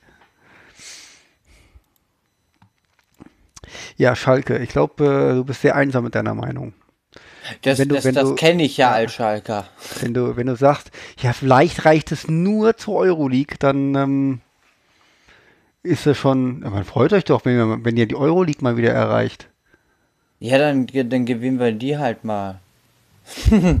nee, ähm, ich denke, also wir, wir gehören da schon oben mit, mit dabei und ich finde eigentlich, dass, dass so Europa League Plätze eigentlich so das Minimum sind. Das muss der Anspruch eines, eines solchen Vereins sein, mit, mit, mit dem äh, Budget, mit dem Kader, mit dem Umfeld. Ähm, das muss hinhauen. Das kann man erwarten und wenn man auch wirklich die letzten Saisons zurück äh, äh, guckt, sind das eher so Ausrutscher nach unten und ansonsten sind wir eigentlich fast immer unter den Top 5 dabei und zwischendrin auch mal Vizemeister gewesen. Ähm, das mag jetzt vielleicht nicht immer der schönste Fußball gewesen sein, aber am Ende vom Tag zählen Punkte und ähm, schönen Fußball und Punkte müsste dann halt die Bayern gucken, das ist mir doch Bums. Wir haben doch gesagt, wir vor der Aufnahme. Das ist gemein. Hast du denn schon mitbekommen, dass äh, David Wagner die 50 plus 1 Regel hinterfragt? N- Nee, das ging jetzt mir vorbei. Wird er von Gazprom bezahlt vielleicht? Ja. Ja, es äh, ist irgendwie am frühen Abend, habe ich das erste Mal mitbekommen, weil es da auf Twitter irgendwie ziemlich unterwegs war. Ähm, äh, zweifelt die Sinnhaftigkeit an der 50 plus 1 Regel. Ein Modell, das bei ihm auf Kritik stößt. Für sie ist die Regel mit ein Grund, warum die Kluft zwischen den Vereinen innerhalb der Bundesliga und auch international immer, immer weiter auseinanderdriftet. Im Moment ist es in Deutschland so, dass die Kluft zwischen den Vereinen, die ganz vorne stehen, die ständig in der Champions League spielen und allen anderen immer größer wird, sagt Wagner im Gespräch mit der Frankfurter Allgemeinen Zeitung und wohl auch mit Blick auf den Schalke 04 Erzrivalen Borussia Dortmund und Rückhautmeister Bayern München. Wenn wir einen engeren Wettbewerb haben wollen, dann ist die 50 plus 1 Regel sicher ein Schlüssel dazu. Investoren auf Schalke, bla bla bla. Wohl kaum vorstellbar, dass der Fanbasis ein auch Investor schmackhaft gemacht werden könnte. Also ich kann mir vorstellen, dass auf Schalke die Begeisterung irgendwie äh, nicht zunehmen wird in den nächsten Tagen, wenn das jetzt kommt. Oder er hat irgendwie weiter noch gesagt, ich glaube, dass hier ein großes Ungeheuer skizziert wird. Wenn Investoren kommen dürfen, muss das nicht gleich bedeuten, dass irgendwelche Ja, Oligarchen anfangen, Clubs auseinanderzunehmen. Sieht man ja überall, diese total seriösen Investoren, Ja, die einfach nur, ist ja weil sie den bekannt. Fußball Alles so lieben, herzlose, äh, Herz, äh, so Geld in altruistischen. Vereine stecken. Das Wahrscheinlich ist, war da die Argumentation, wenn Genau. die Stimmung schon schlecht ist, mache ich so mal richtig mies. Ja, wenn dann, ne, wenn dann jetzt Ja. sowas zu äußern. Jetzt- ähm, Genau. nee, ich meine, diese Debatte wird ja immer Zeitpunkt. wieder äh, geführt. Ich glaube, ich habe ich hab im Blauen Salon da eine spannende Folge zugehört mit einem Marketing-Experten, dessen Namen ich vergessen habe. Ähm, äh, warum gerade äh, solche Gedanken äh, mit Ausgliederung und, und überhaupt und hast du nicht gesehen, ähm, gerade auf Schalke sehr gefährlich äh, sein und das äh, ganze Markenbild und so weiter eher verwässern. Und dass äh, strategische Gründe gibt es eben genau alles nicht zu tun, sondern diesen Kurs weiterzufahren. Und man ist im Großen und Ganzen ja eigentlich recht erfolgreich ähm, damit. Und man kann ja auch, man, man sieht ja auch genügend Gegenbeweise, was, was, was die Ausgliederung angeht und so weiter, wo sich auch manche Clubs mehr von erhofft haben. Wir können die Folge ja in die Shownotes stellen. Das war Raphael Brinkert. Ah, genau. Ja, genau. Dann verlinkt mir das später nachher nochmal. Aber ansonsten äh, freut ihr euch als Schalke-Fans auf euren neuen Trainer? Haltet ihr viel von dem? Ich, och, ja, ich nehme sie, wie sie kommen, ne? Also er hat mal Borussia Dortmund 2 trainiert, ne? Das, äh, ja, er Euro.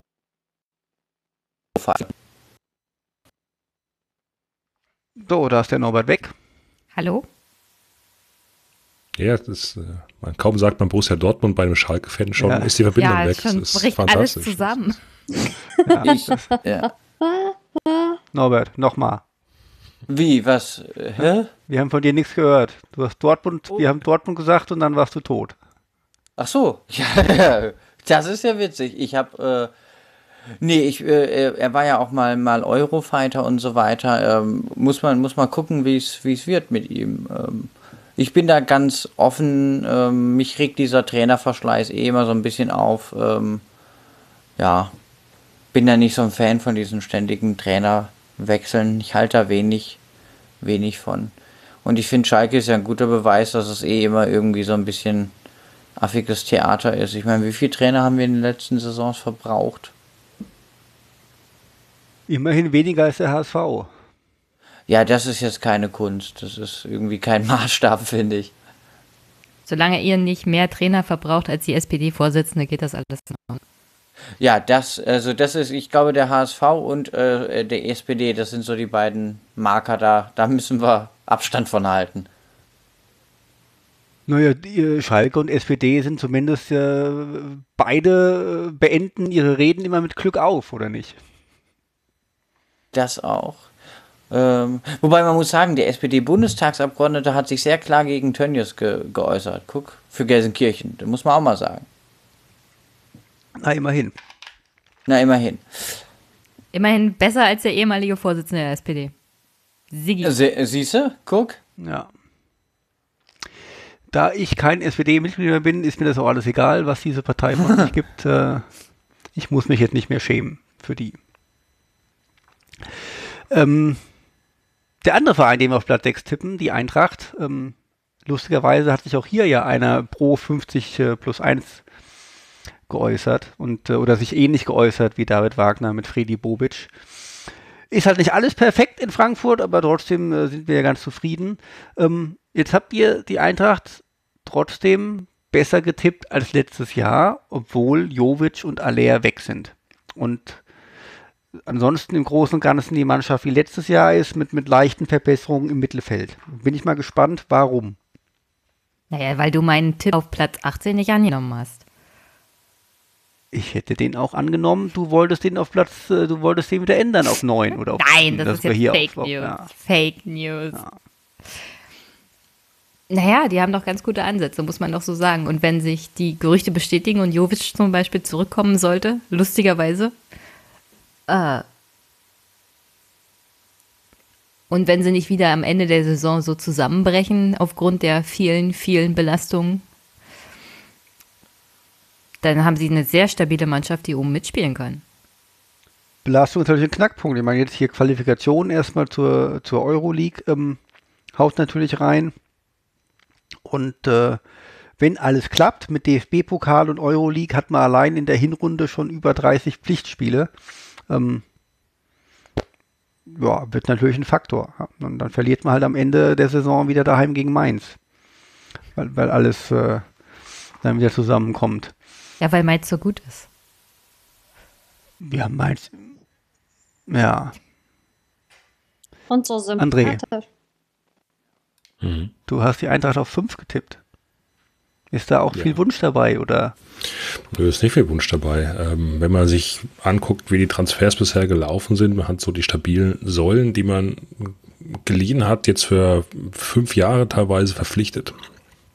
Was, glaube ich, auch ein Zeichen ist dafür, dass da die Spieler ähm, Potenzial sehen und so ich mal, das Gerüst zusammenhält, ähm, in der Breite qualitativ auch aufgestockt hat, dass man jetzt ähm, zum Beispiel auch einen Durm hat, äh, wo man mal einen Chandler entlasten kann, der dann nicht irgendwie 100 Spiele da die Bahn hoch und runter rennen muss Ja, da das kostet ganze aber Jahr lang. Äh, Da Costa, um Gottes Willen, Chandler. Knapp daneben ist auch vorbei. Da Costa, ja, Entschuldigung. Ähm, dann sind das so Ansätze, wo ich sage, da, da ist das Potenzial, sich nochmal zu steigern drin. Wird aber natürlich sehr stark abhängig sein davon, was im Sturm noch passiert und ob da dann noch ein, zwei Granaten äh, eingekauft werden oder verpflichtet werden können. Und wenn das klappt, dann glaube ich, ist die Tendenz, äh, ist die Tendenz gut, dass es eine direkte Möglichkeit gibt für die Euroleague sich zu qualifizieren. Ansonsten wird es wieder so eine Hängepartie, könnte schwer werden, vielleicht wieder so Platz 7 Qualifikation. Aber auch da werden wir, glaube ich, zufrieden. Ähm, was ich viel höre, ist, dass, dass die Leute denken, ja, es wird so eine langweilige Saison, äh, Grüße an Fußball 2000 und Konsorten. Das glaube ich nicht. Ähm, ich glaube auch, der Adi wird sein Spielkonzept dieses Jahr nochmal besser umsetzen können und da ist noch Potenzial, was mehr ausgeschöpft wird. Deswegen Platz 5.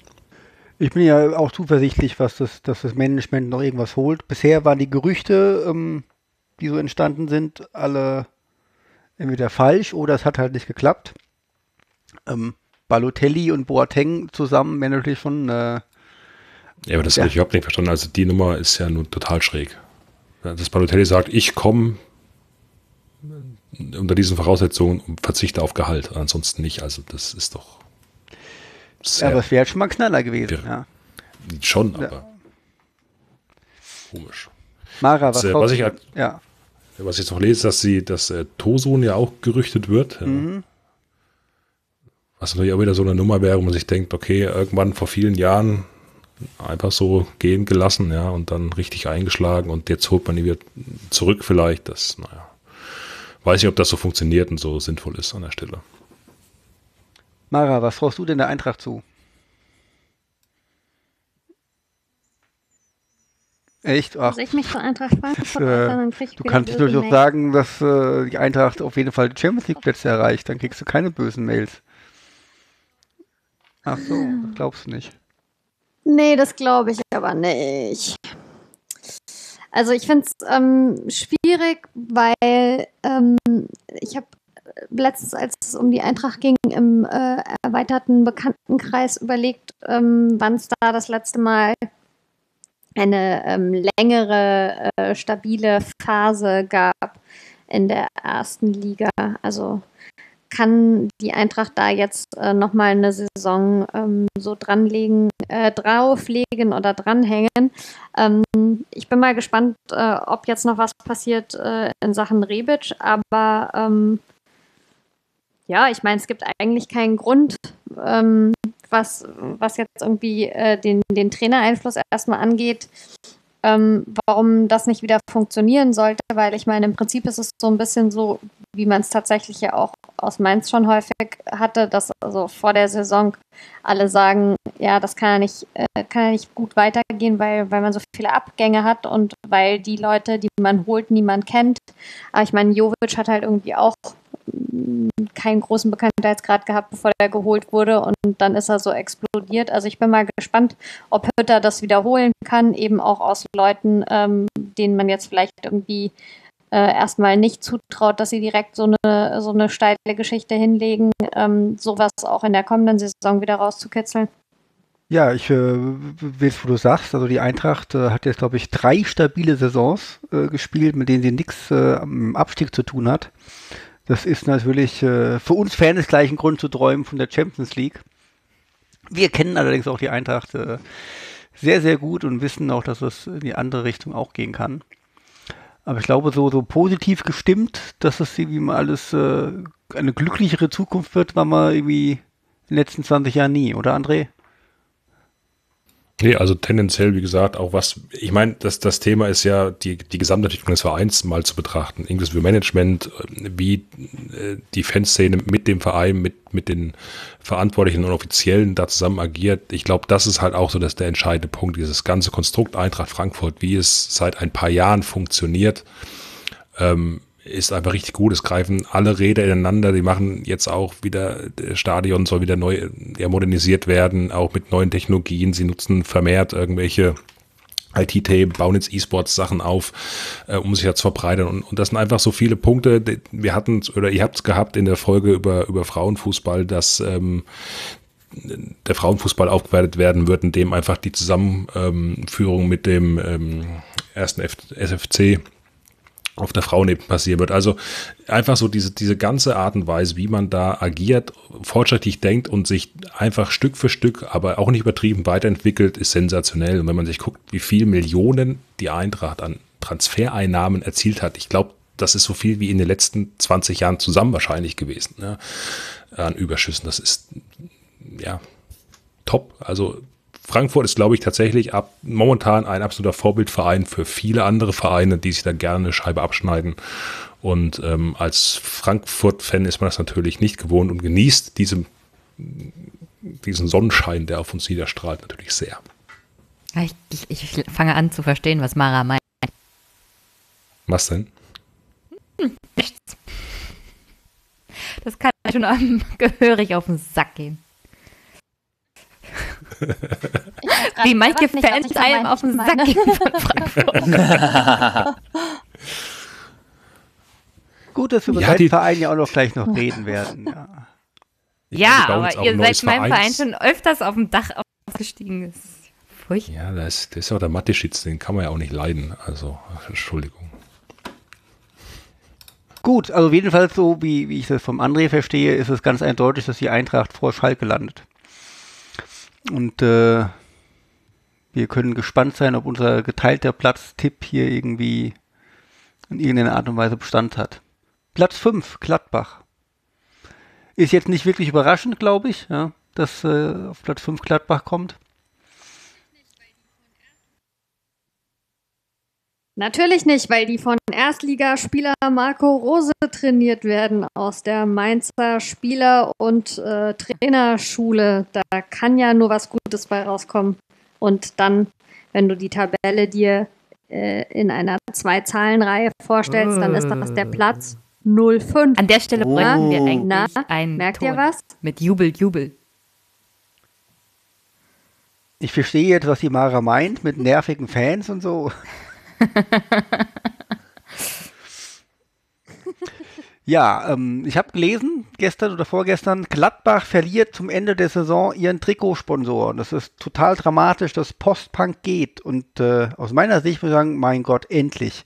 Gladbach hat seit Jahren so unfassbar hässliche Trikots, weil da immer groß Postbank draufsteht und die sich einen Scheiß drum kümmern, wie das Rest des Trikots aussieht, auch farblich und deren Logo immer dieses hässliche Gelb haben muss, was noch nie zu irgendeinem Gladbach-Trikot gepasst hat.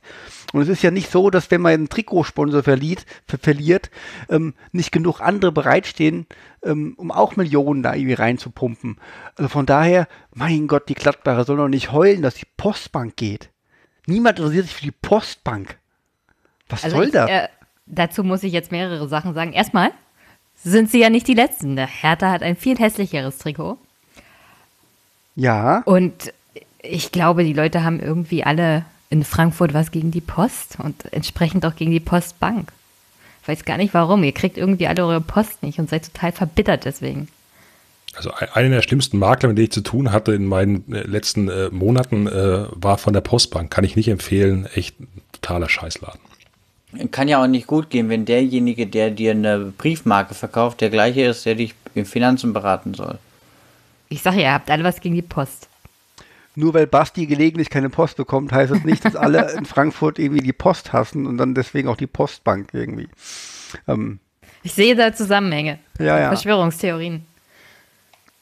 Äh, von uns wohnt ja auch kein anderer hier. Wir wohnen alle nicht in Frankfurt. Niemand aus diesem Podcast. Äh, von daher können wir dem auch nicht zustimmen. Aber irgendwie in der Nähe. So, wie auch immer. Also Gladbach ähm, äh, Marco Rose ist vermutlich eine Trainerverbesserung gegenüber Dieter Hecking. Ähm, da gehe ich jetzt einfach mal von aus, weil ich von Dieter Hecking einfach irgendwie relativ wenig halte. Ähm, spiegelt sich aber nicht in einem besseren Ergebnis für Gladbach wieder, laut unseren Tipps. Liegt einfach am mangelnden Geld, an mangelnden Stars, die verpflichtet werden, schätze ich doch mal. Oder wie seht ihr das? Warum tippt ihr die nicht weiter hoch? Ja, es fehlt irgendwie so ein bisschen das letzte Quäntchen, also wie du es auch sagst. Ähm, auch Gladbach, glaube ich, ist, eine, ist ein Verein, der seit Jahren echt eine super Arbeit leistet und die sich das wirklich verdient haben, sich oben drinne festgesetzt zu haben. Ja, ähm, die agieren sehr clever. Aber eben, genau, das Geld, was auch immer fehlt, der, das letzte Quäntchen fehlt, um wirklich die Top drei Plätze angreifen zu können. Und äh, wahrscheinlich muss 50 plus 1 fallen, dass sie sich über den Scheich das leisten können. Oha. Oha, er hat, er hat Jehova gesagt, ja, genau. Ja, ähm, Norbert, Embolo nach Gladbach. Seid ihr da auch froh, dass die den euch abnehmen? War jetzt auch nicht der so, absolute Superstar bei euch. Ja, weil, weil ich weiß es nicht. Also ihr habt eure Luschen schon, seid ihr schon gut losgeworden. das, ja, wenigstens das funktioniert. Ja. Das, äh, wie gesagt, ich bin noch voll geflasht, dass, dass, dass Hoffenheim so viel Geld für, für Rudi bezahlt haben. Da bin ich noch völlig äh, von den Socken von. Ja, Embolo ist wahrscheinlich auch nicht allzu billig nach Gladbach. Oh, ich weiß gar nicht, was da die Ablöse war. Ja, zumindest zweistellig, glaube ich. Aber sonst hat sich bei Gladbach auch nicht viel getan. Bin mal gespannt. Ich meine, äh, Rose war ja zumindest mit Salzburg ähm, einigermaßen erfolgreich. Ich meine, dass man in Österreich Meister wird, ist jetzt, glaube ich, mit, mit Salzburg keine Kunst, aber vor zwei Saisons ja auch immerhin im Halbfinale der Euroleague gewesen. Ähm, der scheint ja schon ein bisschen was drauf zu haben aus der Mainzer Schule. Oder hat er alles erst in Salzburg gelernt, Mara? Ah. Ach bitte. Natürlich nicht. Das habe ich mir gedacht. Natürlich nicht. Okay. Gladbach ist für mich aber auch so eine langweilige Mannschaft einfach. Mit der verbindet mich nichts. Da kann ich auch nicht sagen, ich, ich mag die nicht. Die sind mir einfach wirklich egal irgendwie. So eine Mannschaft, die berührt mich das, null emotional. Das, das hängt aber auch mit der Stadt zusammen, ne? Ich meine, kennst du irgendwas in Mönchengladbach?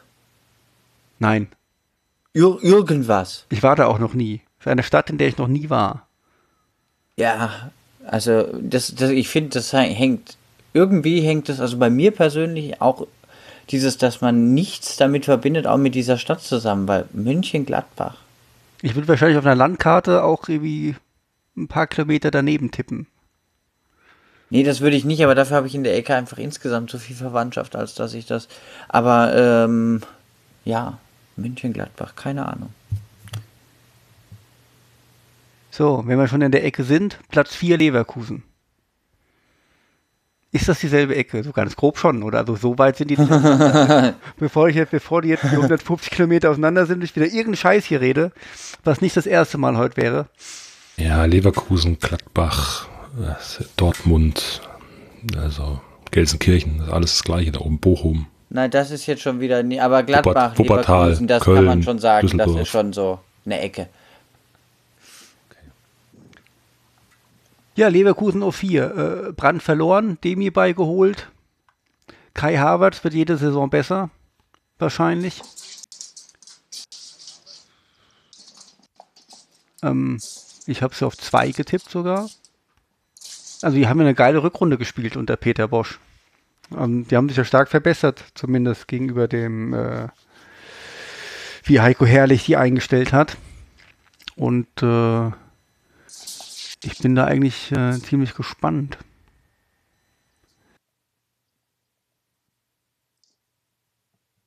Es wird halt interessant zu sehen, was der tatsächlich mit der Mannschaft macht, wenn er mal eine komplette Saisonvorbereitung hat. Ich habe, ich weiß gar nicht wo, ich glaube, es war sogar die Elf Freunde. Ich habe irgendwie im äh, Urlaub so einen riesen Stapel äh, gesammelter Fußballzeitschriften, zu denen ich irgendwie bisher nicht gekommen war, nachgelesen. Da war ein ganz schönes Interview mit ihm, wo er so darüber erzählt hat, wie er mit den Spielern spricht und ähm, was er sich irgendwie so vorstellt. Ähm, ich finde den ja, also als Typ gut. Ich hatte mich auch schon gefreut, als er damals nach Dortmund gekommen ist und fand es dann schade, dass das so gar nicht funktioniert hat. Aber das war, glaube ich, so klassisch dieses falsche Zeit, falscher Ort. Die waren einfach noch nicht irgendwie wieder so weit nach der ganzen Geschichte. Ähm, aber also ich kann mir vorstellen, dass Leverkusen echt eine gute Rolle spielt. Ich glaube auch nicht, dass sie schlechter als Platz 4 abschneiden. Leverkusen ist auch so eine Mannschaft, die viel auf, auf junge Leute setzt, äh, mit so ein paar erfahrenen Spielern und ähm, auch nie so wirkliche Topstars holt, sondern irgendwie wirklich sich gezielt verstärkt für nicht allzu viel Geld, wobei sie, glaube ich, für Demirbay jetzt schon richtig ordentlich hingelangt haben mal. Ähm, Hm. Und äh, ich glaube auch, dass eine Ja, ist auch richtig gute Verstärkung ist, dass der jetzt auch nicht ähm, so ein bisschen, bisschen andere Position spielt wie Brandt, dass es keine 1 zu 1 Ersetzung ist, aber ähm, ist natürlich ein geiler Kicker, finde ich. Also der, der, was, was der Übersicht hat und wie der das Spiel gestaltet und, und lenkt, ähm, ist schon großartig. Und ich bin äh, gespannt, was Leverkusen reißt. Ich meine, ich mag sie nicht, aber ähm, Ja, aber Leverkusen ist auch so die typische Mannschaft, die sich irgendwie immer selbst im Weg steht. ja, auf jeden Ne? Fall. Also die haben, haben auch immer so die, die Tendenz, jetzt können wir oben angreifen und dann brechen sie irgendwie kurz mal ein und hängen wieder ein bisschen unten fest. Also unten, oben, oben, unten, ne? Das untere oben. Nee, wie war das? Ja. Ihr wisst, was ich meine. Aber das, das untere oben. Wie auch immer. Das Aber das ist so, das verbinde ich mit Leverkusen. Tatsächlich diese, diese äh, echt gute Spiele zu machen, die Möglichkeit zu haben. Das erinnert mich so ein bisschen teilweise an Frankfurt tatsächlich, aber eben auf einer anderen qualitativen Stufe. Ähm, also positiv gesehen für Leverkusen, ähm, äh, dass die einfach diesen, diese, ich, ich weiß nicht, ob das dann eine Universität ist oder was dann in diesem Verein los ist, dass sie einfach dann Spiele, die entscheidend sie nach vorne bringen würden, gegen absurde Gegner plötzlich verlieren mit teilweise absurden Ergebnissen. Und vielleicht schafft es ja der Peter Busch jetzt mit seiner Erfahrung, das zu ändern. Und ja, vielleicht wird Leverkusen Überraschung und tatsächlich Stefan Platz zwei. Sie schaffen es, sich da oben zu positionieren nach Leipzig. Und reagiert keiner, okay. Ich sehe gerade, ich habe die gar nicht auf zwei getippt. Das, äh, Ich habe gerade. ich habe äh, ja, ich habe schon gewundert, so habe ich die denn auf zwei? Das ist ja kompletter Quatsch, was ich hier mache, aber das ähm, äh, war die Jenny tatsächlich, ja. Naja. Ich habe okay. Leverkusen auf zwei gestippt. ja. Hast du, hast du Leipzig auf, ah, ich- hast du Leipzig auf eins getippt? Echt? Jetzt habe ich jetzt recht gehabt. Wir kommen ja auch gleich noch zu so ganz komischen Gott, Mannschaften. Ja. oh Gott. Also ich bin nicht wie Norbert. Ich dachte jetzt gerade, du wolltest Nein, andeuten, das- dass du das gemacht das hättest. wird mir- würde mir nie in einfallen. Schockstarre. Also ich bin nicht Norbert. Ich habe natürlich nicht. Leipzig auf eins getippt. Okay. Was hat denn das mit mir zu tun? Wir kommen jetzt erstmal zu Platz 3. Das Ja, jetzt kommen wir erstmal zu wir Platz haben Leipzig drei. auf Platz 3 getippt. Niemand hat Leipzig als Meister getippt. Natürlich nicht. So, Leipzig auf Platz 3. Ja. Du bist hier Leipzig-Experte, Jenny.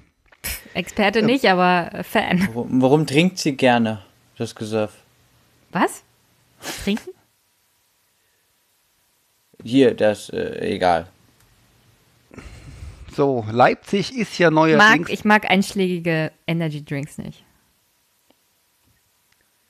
Leipzig hat sich ja verstärkt mit dem unsympathischsten Trainer der Liga. Und äh, Aber er hatte hübsch, die hatte hübschesten Augenbrauen.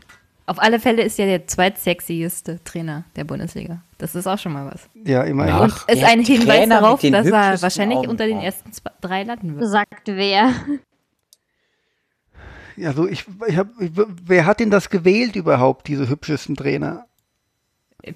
Frag mich nicht. Das können nur Männer gewesen Weil sein. ich, also jetzt mal ohne Scheiß irgendwie, ich meine, Ja, auf Platz denn 1 ist ja Nico sowas? Kovac. Ja, so, das, Ach, das ist jetzt echt, oder was? Ja, ja, ja, ja. Wir Ja, machen das- grad so ich hab mir das nicht ausgedacht. Dachte ich jetzt aber auch gerade. Gibt es da so ein ja, ja, das, das, das, äh, das gibt es irgendwie. Ja, und Und Nagelsmann ist einer der hübschesten. Nagelsmann ist auf Platz 2 zweithübscheste. gelandet, ja. Ich, mit seinem, mit seinem, mit seinen Botox-Lippen und, und keine Ahnung und seinen komischen Hemden, die er Du wirst trägt. gemeint, Ich- Stefan. Ja, aber es ist halt Nagelsmann. Was ist, was soll ich machen? Das ist, niemand findet diesen Mensch irgendwie sympathisch, glaube ich. Also, okay, wie auch Aber immer. wir beteiligen uns jetzt. Ich will nur sagen, Leute ich finde, irgendwie ich fand diese Umfrage jetzt auch ein bisschen seltsam und ich bin mir ziemlich sicher, ich dass das irgendwie auf eine Männeridee gewachsen ist, weil ich käme nie auf die Idee, einen Trainer daran festzumachen, wie sexy er ist. Also äh, finde ich irgendwie seltsam, diese ganze Sache. Ja. Können wir bitte Okay. wieder, wieder Ja, auf die bitte darum. Tabelle Also da kann ich jetzt zurückkommen? nicht mitreden. Kann Schalke da nicht mithalten. Das, das, äh, dazu möchte ich jetzt nichts sagen. Wir wollen ja die Leute nicht verurteilen oder Genau. äh, jeder Mensch ist ja hübsch. So, So, aber wie ist denn das jetzt so als, als Leipzig-Fan? Sagt man, ja, Nagelsmann kommt, äh, ist bestimmt ein guter Trainer, der passt jetzt hier nach Leipzig. Das wird hier bestimmt richtig toll. Oder sagt man sich schon, ah, ist ja schon so ein Unsympath und wir haben ja schon jede Menge andere Unsympathen im Verein. Noch einer mehr ist ja auch doof irgendwie jetzt.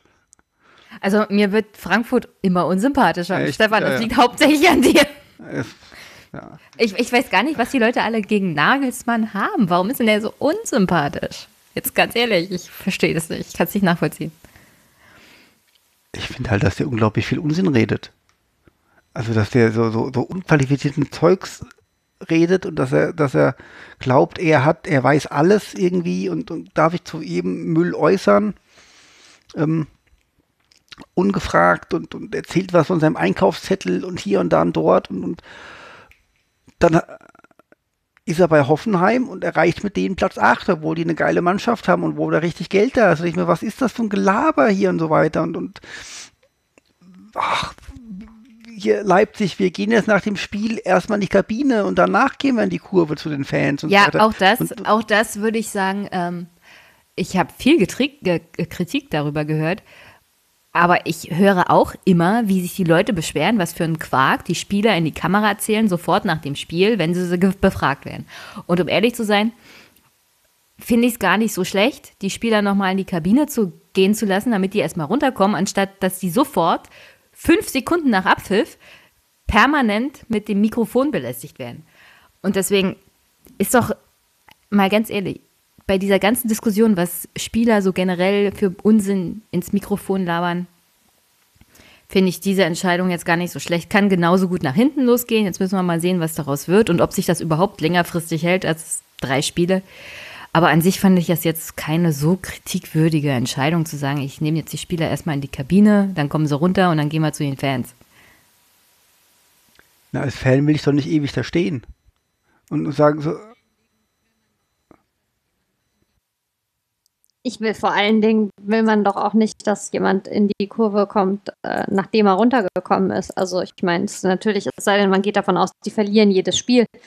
Aber ähm, wenn ich davon ausgehe, dass die ein Spiel im Idealfall gewonnen haben, dann, also was dann, ich, ich, mir ist nicht so ganz klar, was soll dann passieren? Kriegen die dann in der Kabine erstmal noch ihr Skript, was sie dann irgendwie sagen dürfen sollen? Oder Die Sache ist, ich, äh, kriegen sie dann irgendwelche, weiß ich nicht, Fähnchen, mit denen sie dann in der Ich weiß Kurve den. Fans das ist ja das winken? Problem. Er hat es er ja nicht dahinter? erklärt, aber ich will es auch nicht sofort verurteilen, bevor ich nicht sehe, was jetzt ist, was sind jetzt die Auswirkungen.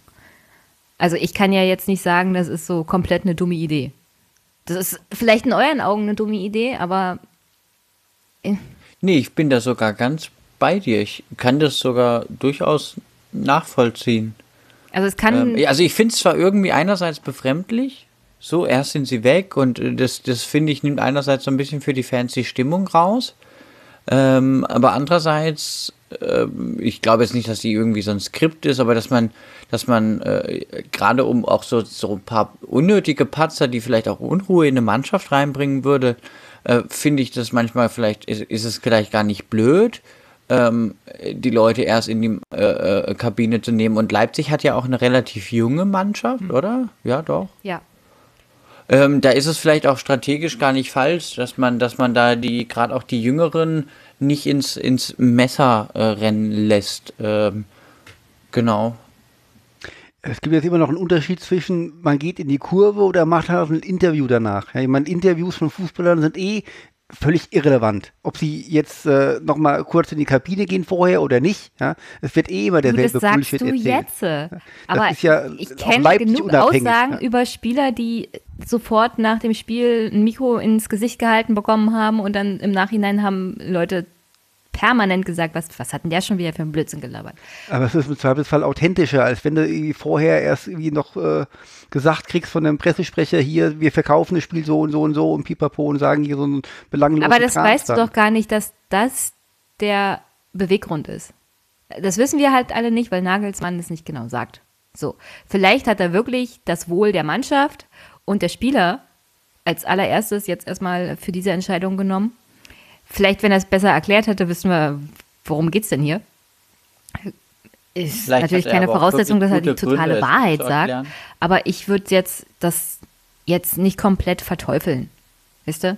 Und wie gesagt, vielleicht kommt das auch gar nicht gut an und hält sich gar nicht lange. Aber ich will doch Müssen wir mal trotzdem, beobachten. ich will doch trotzdem als Fan und Leipzig ist ja jetzt ein Verein, der nicht, der, der viele Event-Fans hat und, und eher weniger äh, Kernfans. Ja, so.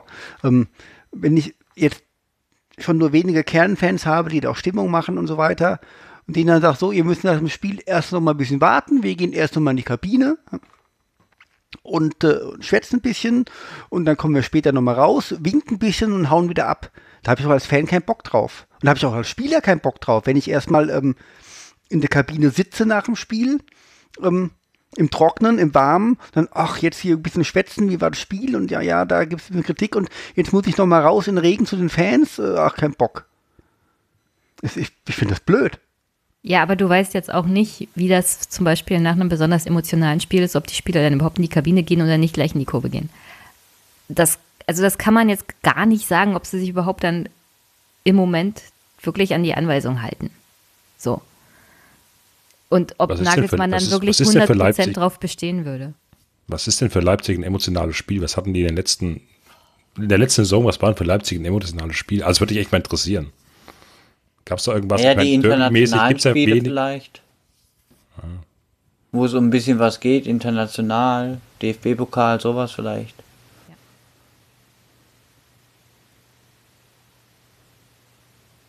Also Champions League vielleicht hier gegen Spartak Moskau oder sowas. Genau. Der Ostblock hält zusammen. Ja. Gut, Aber was aber- ich tatsächlich, was ich an, an Leipzig beeindruckt finde, das hat aber, glaube ich, jetzt weniger mit Leipzig als mit diesem ganzen RB-Konglomerat zu tun. Ähm, und warum die auch wirklich da oben hinkommen äh, und was auch dazugehört, natürlich neben diesen vielen Millionen, die da äh, bezahlt werden, äh, das Scouting, was, was diese RB-Vereine machen und auch durchaus ihre Leute durchtauschen, finde ich schon beeindruckend. Also es- die haben echt Top-Leute, die ganz, ganz junge Spieler, die hohes Talent haben, erkennen, zu sich lotsen und daraus wirklich was rausholen. Und das ist tatsächlich eine Sache, wo ich sagen muss, das ist eine positive Thematik bei Leipzig, wie die das hinbekommen. Naja, wenn du einen Verein hast, der jetzt nicht gerade Tradition hat, musst du ja gucken, dass du dir deine Leute selber ranziehst. Anstatt würde aber- irgendwo na, also auf das- den Transfermarkt zu gucken. Das würde ich gar nicht sagen. Also ich sag mal, äh, RB hat ja durchaus, hätte auch genug Geld, um sich die, natürlich Spieler von eine Ja, aber du Kategorien müsstest noch mehr besorgen. bezahlen als irgendein anderer Verein. Und das ist ja dann auch nur rausgeschmissenes Geld. Also du willst Weiß ja schon einen vernünftigen Preis für den Spieler bezahlen. Und Ja, aber warum sollten die Preise so hoch sein, wenn äh, RB ankommt? Ich meine, die Spieler haben ja durchaus, die schauen jetzt nicht unbedingt darauf, dass jetzt RB äh, so eine Historie hat äh, wie bei andere Vereine, sondern die spielen immer mit oben da drin, spielen international. Das ist ja schon eher ein Anreiz für so einen Spieler zu kommen. Also, wie gesagt, also, klar, nochmal, aber dafür umso beeindruckender, dass sie halt das so machen, wie sie es machen. Also mir gefällt das Ganze, also wie es aufgebaut ist, so generell. Das eher in die eigene Jugend investieren, beziehungsweise das heranziehen und sich selber daraus wieder rekrutieren, anstatt so großartig noch in der Gegend rumzukaufen. Oder wie Bayern zum Beispiel, die eigene Konkurrenz dadurch zu schwächen, dass sie den besten Spieler irgendwie wegkaufen und dann auf der Bank verfaulen lassen. Obwohl, aber das muss man natürlich sagen. Also Red Bull macht das aber im Jugendbereich. Also die sind schon, wenn es darum geht, äh, die Talente dann wegzukaufen, da sind die schon hart dran. Die schmeißen da unfassbar viel, unfassbar viel Geld den, den jungen äh, Buben und Familien und Beratern entgegen, um die dann auch an sich zu binden und kaufen die aus bei anderen renommierten Vereinen raus. Also so ist es nicht. Die nehmen da schon einiges an Geld in die Hand, um das überhaupt zu ermöglichen. Ja, Ja, im Jugendbereich, aber wie gesagt, in der Ja. Bundesliga. da nicht, ja. Aber jetzt bleiben wir doch mal sportlich. Also äh, äh, Leipzig hat ja in der Rückrunde, also eine richtig geile Rückrunde gespielt. Und in der Hinrunde ähm, hat man auch schon gemerkt, dass, dass äh, bei denen die Vorbereitung durch die ähm, durch den Platz 7 in dem Vorjahr, die Qualifikationen und so weiter, die schon ein bisschen behindert hat und äh, einen richtig holprigen Start hatten.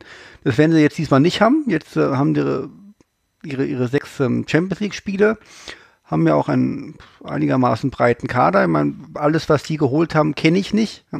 Ähm, Timo Werner. Ja, das meiste ist noch, ja, ne? das meiste kommt aus der Jugend. Ähm, und äh, also ich habe ein bisschen Angst, dass Leipzig irgendwie noch eine gewichtigere Rolle spielt als, äh, als Platz 3. Um, naja, ja, also ich habe ja schon die neue 93-Folge gehört. Es gibt ja da Bedenken, dass wenn Leipzig Meister wird, dass es so eine Art Atomkrieg ist und keiner überlebt.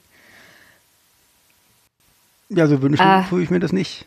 Das, äh, natürlich. Aber das überrascht dich jetzt auch nicht. Ja, das überrascht mich jetzt nicht, dass du dir das nicht wünschst. Aber ich glaube, ja, Leipzig ist näher an der Meisterschaft dran als Schalke oder Eintracht. Ja, das glaube ich auch. Und das finde ich erschreckend irgendwie.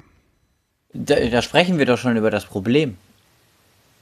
Das, das, die Sache ist, sie sind halt professioneller aufgestellt. Es, liegt, es geht natürlich ums Geld, schon klar. Aber du musst ja auch die Leute haben, die wissen, mit dem Geld was Vernünftiges anzufangen. So. Ja, Und das RB schon. Also Leipzig hat sich ja jetzt nicht arbeitet der Verein dann nicht. Das ja. kann man ihnen nur wahrlich nicht vorwerfen. Ähm, aber dieses ganze Flankierende drumherum ist halt schon. Bäh. Ja, aber mal ganz ehrlich, in welcher Zeit leben wir denn? Also könnte jetzt ein neu gegründeter Verein ohne das Ganze drumherum innerhalb kürzester Zeit in die Bundesliga aufsteigen, sich da halten und ich glaube, die erste Saison gleich in der ersten Bundesliga Platz zwei. Das ist doch alles total unrealistisch. Und wenn ja, wir heute schon über denn, muss das denn sein? ja, muss das denn sein? Die Zeiten ändern sich halt. Und es, es hat nicht gegen die Regeln verstoßen. Und ich finde nee, es auch ein bisschen ja nicht. unfair, das, wenn ja, ich das mir... wirft ja keiner dem Verein vor, dass der gegen Nee, aber alle jammern halt rum. Oh, so viel Geld und muss das denn alles sein? Und die Sache ist, wenn ich mir mal die Landschaft des ostdeutschen Fußballs so angucke, jetzt mal Union ausgenommen, und das hat eine ganze Weile gedauert, dann ist hier halt Brachland. Du hast hier Traditionsvereine im Großen und Ganzen, aber die haben seit der Wende nichts mehr großartig gerissen. Und das Problem ist auch, die ganze Struktur im Westen macht es den ostdeutschen Vereinen oder hat es vor allem in der Vergangenheit den Vereinen nicht leicht gemacht, da mitzuhalten. Wenn du mal ein Talent hast, Toni Groß hier zum Beispiel, äh, ab. Wenn, wenn irgendein Spieler was drauf hat, geht er natürlich in so einen Bundesliga-Westverein. Und sich hier hochspielen kannst du vergessen.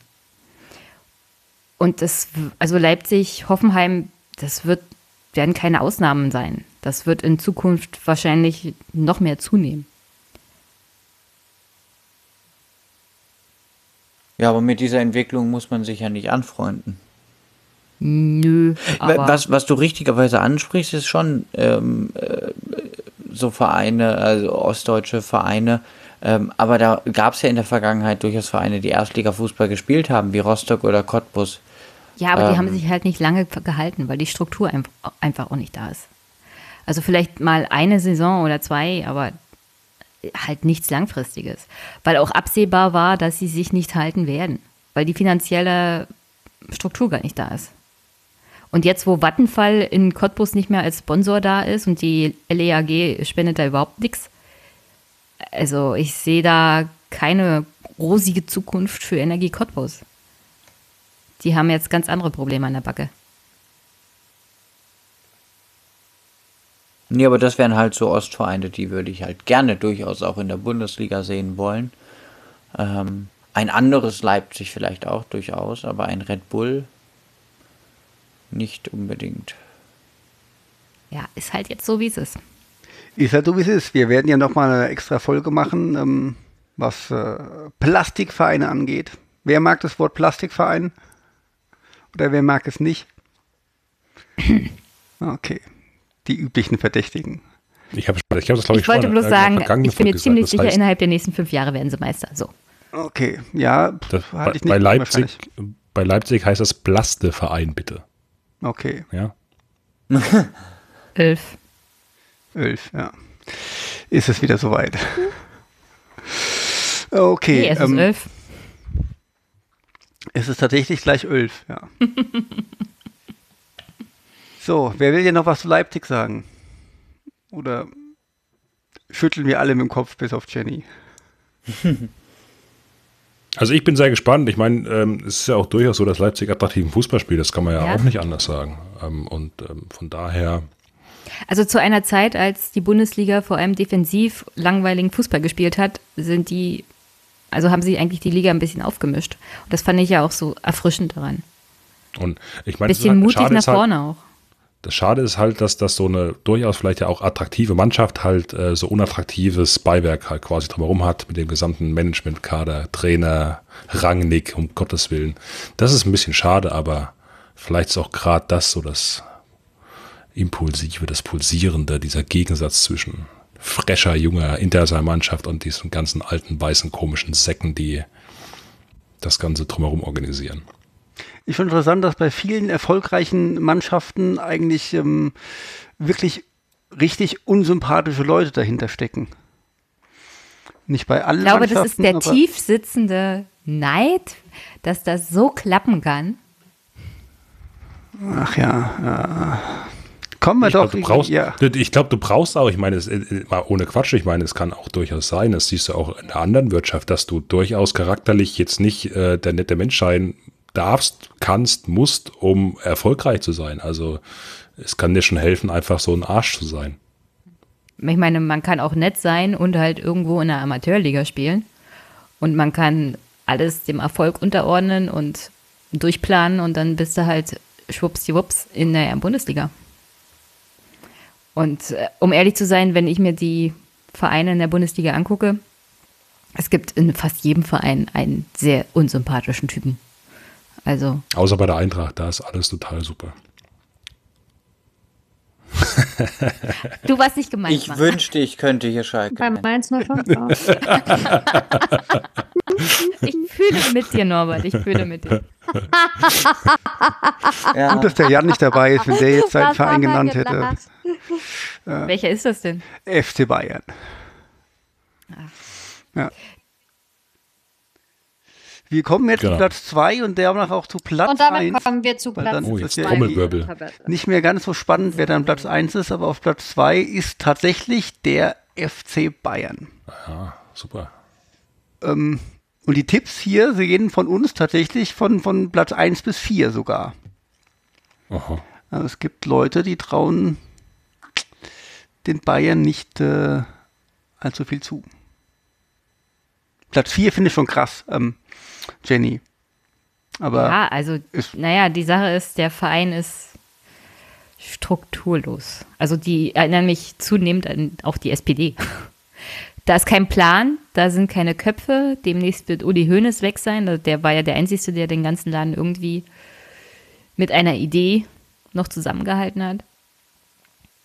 Und dann kann man mal sehen, inwieweit Geld wirklich Tore schießt. Weil mehr Geld als die Bayern hat kein Verein in der Bundesliga.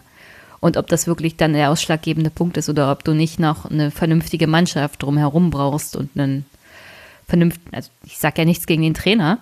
Also ich, der ist ja, der ist ja auch gut, aber er ist halt in München momentan und München, Bayern, die sind, die sind völlig kopflos, ideenlos und wissen gar nicht, wo sie hin sollen. Und das ist so eine Übergangsphase, die hat schon letztes Jahr angefangen. Theoretisch war letztes Jahr schon die Möglichkeit, dass Bayern nicht Meister wird. Also, wo du gerade die SPD erwähnst, ich habe heute einen Tweet gesehen, ähm, ich weiß leider nicht von wem, ähm, aber ich bin nicht der Urheber, äh, als, als äh, Ralf Stegner und Gesine Schwan heute ihre Kandidatur für den SPD-Vorsitz bekannt gegeben haben, hat irgendjemand getwittert, er wusste gar nicht, dass Brazzo jetzt auch für die SPD zuständig ist. Und das finde ich, passt wunderbar zum FC Bayern. Ähm, ich glaube, dass wenn Hoeneß geht, ist das ähm, bei allen Verdiensten sehr, sehr gut für den FC Bayern, wenn er weg ist. Ähm, wer sich daran erinnert, äh, Folge 4, als der Axel hier war, hat er ja gesagt, dass das der große Plan von Rummenigge ist, ähm, Salihamidzic äh, und Kovac so auflaufen zu lassen, weil das irgendwie der Hönes durchgesetzt hat, dass Hönes auch auf jeden Fall weg ist. Und danach sieht es ja jetzt aus. Ähm, Und im Moment, also auf, auf Sportliche mal zu kommen, der Kader ist ja nicht so breit beim FC Bayern im Moment. Also wenn man jetzt äh, geguckt hat beim DFB-Pokal, da sitzt die wie Lothar May auf der Bank und noch zwei andere, die man irgendwie nicht kennt. Ähm, sieht das jetzt nicht so gut aus. Allerdings ist die, die Startelf ist natürlich immer noch eine klasse Mannschaft. Also ich habe sie noch auf Meister getippt. Okay, Stille, dann muss ich das wohl erklären. Also ich glaube, dass äh, in der Rückrunde waren sie ja nicht schlecht. Da haben sie ja auch mal das, das Kovac-System irgendwie ein bisschen angenommen und äh, nicht nur irgendwie rings um, um Strafraum gestanden. Und äh, ich glaube einfach, dass ähm, solche Sachen wie, wie 0-3 gegen Gladbach oder ein 3-3 gegen Düsseldorf ähm, diese Saison einfach nicht mehr vorkommen. Dass so, so leichte Punktverluste es nicht gibt und auch wenn Dortmund wieder so eine gute Saison spielt, der FC Bayern diesmal zu wenig liegen lässt. Ähm, es sei denn, es gibt natürlich echt viele Verletzte. Ich glaube aber auch, dass, ähm, also beim Audi Cup gegen Tottenham hat ja wirklich eine B11 gespielt. Da habe ich von, von äh, sieben Spielern noch nie was gehört. Und die haben trotzdem gut gespielt. Dass die mittlerweile halt auch irgendwie ähm, aus der Jugend viele Leute haben, diese auch mal einsetzen können in der Bundesliga und die auch nicht schlecht sind. Die kennen wir zwar alle nicht, aber ähm, die können halt schon kicken. Ja, das Und- Problem ist, München traut sich immer nicht, die einzusetzen. Ja, warum auch immer. Ähm, ich verstehe München sowieso nicht. Also München verkauft ganz häufig Spieler aus der Jugend, wenn die den Sprung in die Profimannschaft vielleicht nicht schaffen, anstatt wie andere Vereine, die erstmal zu verleihen und die denen irgendwo Spielpraxis zu geben. Wer, wer, wer kennt denn irgendwelche Bayern-Nachwuchsspieler, die irgendwo in die Bundesliga verliehen werden? Kein Mensch. Der letzte, den ich irgendwie kenne, war Philipp Lahm, der nach Stuttgart gegangen ist. Und das ist schon eine Weile her. Und ähm, hat sich in der Tat ja auch aus der Bayern-Jugend lang keiner mehr durchgesetzt. Im Profikader. Wer war da der Letzte? Müller? Kommt Alaba aus der eigenen Jugend? Ich glaube schon, gell?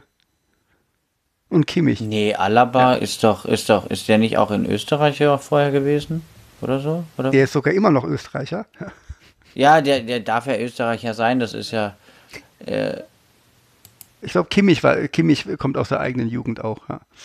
Ähm, aber ja, die haben halt immer fertige Leute gekauft und es versäumt, ihre eigenen Spieler mal ein bisschen hochzuziehen, obwohl die wahrscheinlich alle nicht schlecht sind. Und deswegen glaube ich, dass es national noch reicht. Ja, aber auch nur, also es hat auch letztes Jahr nur dazu gereicht, weil Dortmund über die eigenen Füße gestolpert ist. Ja, aber trotzdem hat Dortmund auch schon, das war halt das Spiel gegen Schalke. Ja? Das war der einzige große Fehler, den Dortmund gemacht hat. Alles Ja, ein Fehler war, reicht irgendwie, war, war irgendwie vertretbar. Ja? Ähm, wenn die jetzt Dortmund den einen Fehler abstellt, Bayern aber ihre fünf oder sechs Fehler abstellen, äh, ist es halt wieder eine klare Sache. Ja, aber erstmal hat sich Dortmund verstärkt und Bayern, äh, wie gesagt, macht mir jetzt nicht den stabilsten Eindruck. Egal wie gut die Mannschaft auf dem Papier ist. Ja, es ist auch viel Und, Unruhe drin. und die fünf Fehler musst du dann bei der Situation auch abstellen. Und ich sehe das noch nicht so. Kann gut sein. Ja.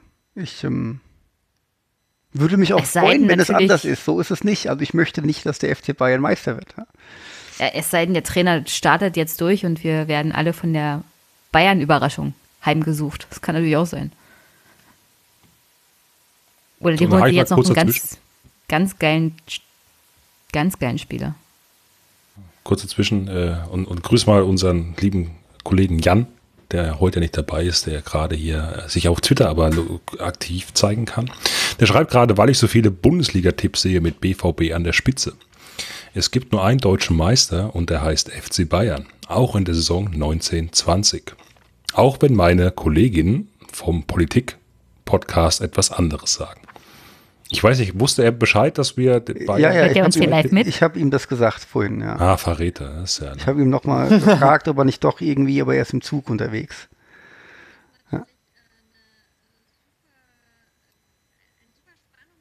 Das natürlich äh, eine äh, super, äh, ein super Spannungsaufbau, wenn wir hier die Tabelle von hinten durchgehen, um nicht damit einzusteigen, Ja, das ist wen geil, wir in auf der eins Tat, tippen ja. oder wen ihr auf eins Ja, tippt, während ja, er es auf. Twitter schon erzählt. Träumchen. Sehr durchdacht. Ja, Das ist, Und du hast das, persönlich geliebt. das Gute ist, der, der Account, mit dem er das twittert, hat auch nahezu keine Follower. Jetzt keine Ausrede. Der Ja, ja. hat so viel Follower wie, wie wir Hörer und Hörer. Hör mal, unsere letzte Folge ging voll ab hier. Ah. Ja, du warst ja auch nicht dabei. Deswegen, Ja, richtig. Oh. Ja, du warst auch nicht dabei. Ich war schon mehrfach nicht dabei. Ja. Das ist doch keine Ausrede. Also sowas, also Frechheit hier. Äh, ja, also pff, FC Bayern. Äh, glaubt ihr denn, dass es knapp wird? Oder ähm, also auch beim, beim Rasenfunk haben ja 740 Leute getippt und zwei Drittel glauben an, an, an Dortmund als Meister. Also wenn, dann wird es definitiv knapp. Also es wird auf jeden Fall spannend. Und ähm, ich glaube auch, dass Dortmund und Leipzig sich langfristig festbeißen und wenn die, wenn beim der FC Bayern halt nochmal so ein Transferjahr macht wie dieses Jahr, dass ähm, es dann auch wirklich immer mal düster aussieht. Also die haben keinen Plan für die nächsten Jahre irgendwie bisher. Was für Also mich wenn alles sie- an Salihamidzic liegt. Ja, wenn sie nochmal ein Transferjahr haben, das kein Transferjahr ist, meinst du? Richtig. Und mittlerweile ist es halt so, dass sie, wenn es in der Winterpause irgendwie nicht läuft, die können nicht zu Dortmund gehen und sagen, so, wir geben euch jetzt 120 Millionen für Sancho ja, und kaufen euch hier euren besten oder zweitbesten Spieler weg, weil die Dortmunder sagen, nö, wir brauchen das Geld nicht, wir werden lieber Meister, verpisst euch. Ja. Und das war halt früher nicht so. Früher konnten die jeden kaufen, den sie wollten, weil auch jeder hin wollte und jetzt ist das nicht mehr so. Ja, Finde ich das, ganz das ist spannend, der ja. Vorteil vom, vom BVB. Die sind finanziell stabiler geworden und sagen, ey, haben wir nicht mehr nötig. Ich glaube, bei Leipzig kann man noch was wegkaufen, wenn wenn es wenn es sein muss. Ja. Ja, das gibt die Tiefe her. Ja. Wir haben da den einen oder anderen, der dann den Platz halt ersetzt. Gut.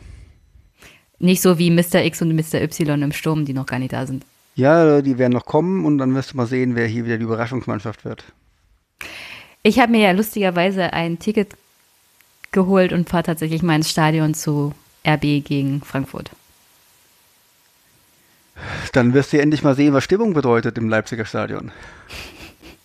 Vor allem kann ich sehen, wie Frankfurt im Osten verliert. Ja, werden wir sehen. Ich, äh, wir werden sehen, ja. Wann ist denn So das Platz Spiel? 1. 25.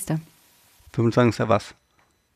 August. Ach so, das ist schon recht bald. Das ist also das. Äh, ja.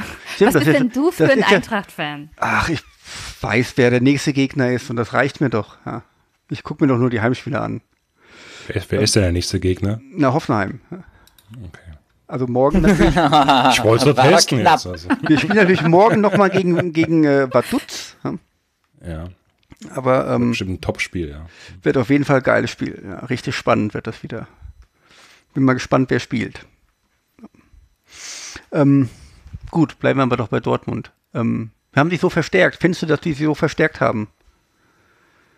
Also ich finde, Also dass egal, was man, also egal, was man über Hummels sagt, ich finde immer noch, er ist ein Top-Spieler und Verteidiger. Und Hummels, Supermann, ja, hat super beim Pokalfinale vor zwei Also finde ich Ja, auch Spitzenspieler. ja, auf jeden So, Fall. Also top. ohne Hummels wären wir nie Pokalsieger geworden. Ja. Nein, also euch, das hat er mit Absicht gemacht, damit er einen guten, damit, damit er einen Stein im Brett hat bei Eintracht-Fans. Also ich, ich kenne ja auch einige Dortmund-Fans, ähm, äh, auch auf Arbeit und so weiter, und die sagen alle, also warum, warum macht man sowas? Warum holt man den jetzt wieder zurück? Und also so richtig die Sympathie habe ich jetzt nicht verspürt bei den Anhängern und Anhängerinnen, die ich zumindest kenne von Dortmund äh, für, für diesen Hummels-Transfer. Aber die müssen sich ja was dabei gedacht haben, wenn sie ihn zurückgeholt haben. Und dann auch noch für einen ziemlich hohen Preis, um ehrlich zu sein. In der Verfassung, in der er gerade ist. Ich glaube, das ist wieder so ein Identifikationsfiguren-Thema. Der, der verlorene Sohn kommt zurück, bla bla bla bla. Also ich glaube, das geht schon in die Richtung. Und ich glaube, das wird auch so ein Catcher werden für viele, viele Fans an der Stelle. Und dann, ja, Hummels, der, der Name passt auch so schön zur Farbe vom Trikot. Das ist einfach. Hummels, die Hummel. Ja, aber die haben natürlich, ähm, also das Problem war schon in der Rückrunde ja ein bisschen die, die Unerfahrenheit äh, der Dortmunder Abwehr. Und äh, mit Hummels haben sie jetzt zumindest einen, der, der Erfahrung reinbringt. Ja, und äh, für die Geschwindigkeit sind halt äh, seine Nebenleute zuständig. Und das ist auch, ähm, ich finde, Nico Schulz ist äh, eine super Verstärkung, weil der unfassbar schnell ist auf der linken Seite. Und ähm, wenn dann rechts Hakimi spielen sollte, der ist auch unfassbar schnell und noch einen schnellen anderen Innenverteidiger, dann hat Hummels halt so, so ein bisschen wie Hasebe bei Frankfurt, der macht halt so ein bisschen Stellungsspiel, mit dem macht er ein bisschen was weg und so weiter und, und koordiniert die Abwehr. Und dann ist das okay. Ich finde auch, die 30 bis 36 Millionen sind ganz schön viel. Ja. Und vielleicht wird er auch das eine oder andere Mal bei einem Konter überlaufen. Aber aber er könnte für Stabilität sorgen und Ja, das ist ja das, ja. was der BVB da hinten jetzt braucht. Richtig, wenn sie wirklich ja. Meister werden wollen. Richtig. So, und dann zusammen noch mit, mit Witzel, der im defensiven Mittelfeld dann für ein bisschen Stabilisierung wieder sorgt und so weiter. Und weiß, er hat noch jemand anderen erfahren hinten, auf den er sich ein bisschen verlassen kann. Dann wird das wahrscheinlich der Abwehr helfen. Ähm, ich finde jetzt, äh, Brandt ist zwar auch ein geiler Kicker irgendwie, aber äh, dafür ist ja Pulisic weg. Das finde ich jetzt relativ ähnlich, finde ich keine großartige Verstärkung. Das heißt, die Verstärkung ist eigentlich eher nur hinten. Ich finde, die brauchen noch einen Stürmer eigentlich. Weiß ich, Alcacer ist, äh, ist erstens so alleine da im Sturm. Ich finde das mit, mit, mit, mit Götze als Alternative hat mir irgendwie nie so gefallen. Das war so spielerisch schön, aber es macht halt keiner die Tore. Und ähm, Vielleicht Ist Ist das, das seltsam, dass so kurz vor so kurz vor Ende der Transfer des Transferfensters immer noch so viele darüber reden, dass endlich mal ein Stürmer noch gekauft werden sollte. Es scheint mir vermehrt das Problem der Vereine zu sein, dass sie sagen, uns fehlt hier noch ein Mann vorne im Sturm. Aber Ich glaube, was transfermäßig äh, ist, ist, dass, dass die ganze Welt wartet, was ist jetzt mit Neymar? Geht er jetzt irgendwo weg oder nicht? Weil das äh, so viele Steine ins Rollen bringt, dass, dass dann ganz viel passiert. Und äh, jeder dann noch irgendwie billig was abgreifen möchte. Das Problem Super. ist, wenn er dann am 1. September geht, Das ist natürlich schlecht, ja, dann für viele. ja, deswegen solltest du dich nicht an einem Mann orientieren. Nee, nee, gar nicht. Aber trotzdem glaube ich, dass das halt schon viele in die Richtung schielen. Und ähm, natürlich ganz geil, dass bei den Engländern jetzt das Transferfenster schon zu ist. Das, ähm, da haben wir, ich, habe ich in meiner Bre in unserer Brexit-Folge habe ich wohl ziemlich daneben gelegen, als ich dachte, dass die alles aufkaufen. Und ähm, Wärst mal zum Buchmacher gegangen, hättest drauf getippt, ja, ja, gell, gell. Ich, ähm, hätte gepasst. Aber es sind noch zweieinhalb Wochen äh, Zeit jetzt äh, in Deutschland mit dem Transferfenster. Also das ist ja noch schon in Fußballsprache äh, in ein ziemlich langer Zeitraum. Also da wird schon noch einiges passieren, glaube ich. Auf jeden Fall, ja. So. Gönnt ihr, wünscht ihr euch denn auch, dass Dortmund Meister wird? Alle. Ich gönn's ihnen. Sag endlich mal nicht Na, die Bayern. Wünschen. Ja, okay, du als Schalke ist jetzt wieder, ach ja. Ich hatte dich schon mal, ich hatte dich das schon mal gefragt, was dir lieber ist, Bayern oder, oder, oder Dortmund. In der Tendenz immer Dortmund tatsächlich. So ist das.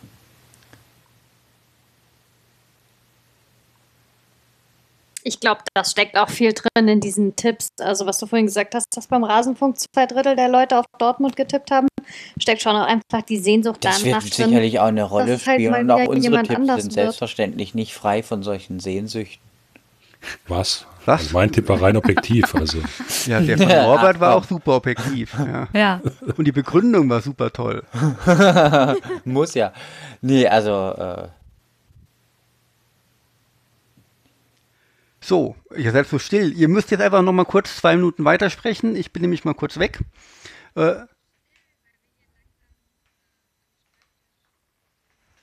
Wir sind so still, weil wir hier langsam. Ja, ich weiß, es ist spät, Äh, das auch, ja. So, und ja. So, sind wir eigentlich durch jetzt oder was? Ich weiß, Ja, warum ich hab- Stefan podcastet hier. Hä? Ich wollte gerade sagen, wo willst du denn hin?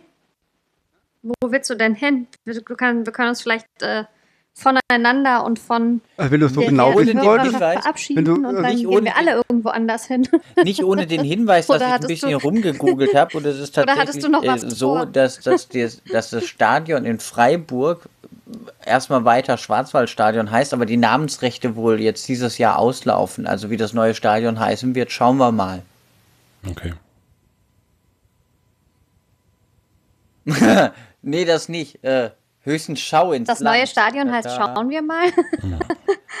Ähm, nee, also wird, wird sich wohl zeigen. Mhm. Ähm, ja, also soweit ich das im, hab, äh, ist wohl dieser Vertrag der Namensrechte ähm, läuft wohl aus und mal gucken, wie der verlängert wird oder so. Das wird ja das neue Stadion. Zur Rückrunde wollen sie ja schon drin spielen. Ich bin gespannt bisher. Es steht ja schon die erste Tribüne. Also ich fand ja diese Namensnennung für das Stadion, den Bürgermeister sagt auch ihr Stadion oder so, das sowas finde ich gar nicht so übel. Hat was. Ja, vielleicht gibt es einen, Bürgerbesch äh, Bürgerentscheid drüber. Schauen wir mal. Ähm, Oh, Zumindest der Gemeinderat Stadions muss tatsächlich in Freiburg, das ist alles sehr familiär, der Gemeinderat darf und muss da mitreden. Da bin ich mal gespannt. Vielleicht kann man darüber ein bisschen was drehen und gucken. Ja, Namensvorschläge zu mir, ich bringe das da an die Kolleginnen und Kollegen im Gemeinderat an. Gut, wir sind scheinbar durch mit dem Fußballthema. Herzlichen Glückwunsch an Dortmund zur Meisterschaft. Ihr müsst alles nicht mehr gucken. Ähm, da wir aber ja auch ein politischer Podcast sind und im Zweifelsfall auch mal über was anderes als Fußball reden, äh, in, in gewissen Bundesländern in Ostdeutschland stehen ja demnächst Wahlen an. Jenny, gibt es da nicht irgendeinen Podcast, der sich damit be beschäftigt, wo wir jemanden kennen? Ich versuche das Thema zu ignorieren. Ach so, na gut, jetzt wollte ich Aber einmal ja, irgendwie. mein, mein, mein Einmischen-Podcast beschäftigt sich natürlich mit den anstehenden Wahlen in Brandenburg, Sachsen und Thüringen, weil es ja, sind ja verschiedene Bundesländer, ist nicht alles ein Land. Ja, habe ich glaube ich auch gesagt, dass es mehrere Bundesländer sind. Du hast gesagt im Osten. Ich habe gesagt, Äh. mehrere Bundesländer im Osten und das war doch auch richtig, oder? Ja, okay, das nehme ich Ja, dann hin. okay. Und äh, ich rede mit Frank Staudinger zusammen über die Wahlprogramme in Brandenburg und in Sachsen. Und die nächsten zwei Folgen beschäftigen wir uns mit den Grünen und der AfD. Das wird also ganz besonders interessant.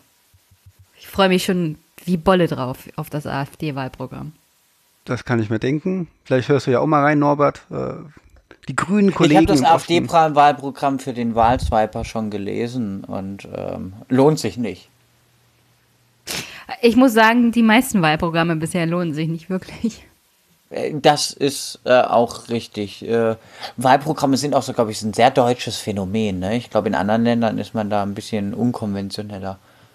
Du, aber um ehrlich zu sein, ich kann mir kaum vorstellen, dass es noch inhaltsleerer und schlimmer wird als die CDU. Ich meine, ja klar ist die AfD, aber die, das Wahlprogramm der CDU war wirklich, als hätte sich da ein Praktikant hingesetzt. Man hätte ihm gesagt, hier, wir geben dir 5 Euro, wenn du uns irgendwas aufschreibst, weil wir brauchen eins. Es war total uninspiriert und Kommt mir aus anderen Parteien auch irgendwie bekannt vor. ja, aber die anderen haben wenigstens den Anschein auch gemacht, sich Mühe zu geben. Okay. Aber die CDU hat sich überhaupt keine Mühe gegeben. Gut, dann wer möchte, kann da ja gerne mal reinhören. Und ähm, wir hören uns wieder demnächst. Äh, kriegt ihr alles über die öffentlichen Kanäle dann mit. Mara, wirst du irgendwann nochmal kommen? Oder bist du, schlägst du die Hände über Haben wir sie heute zusammen? verschreckt?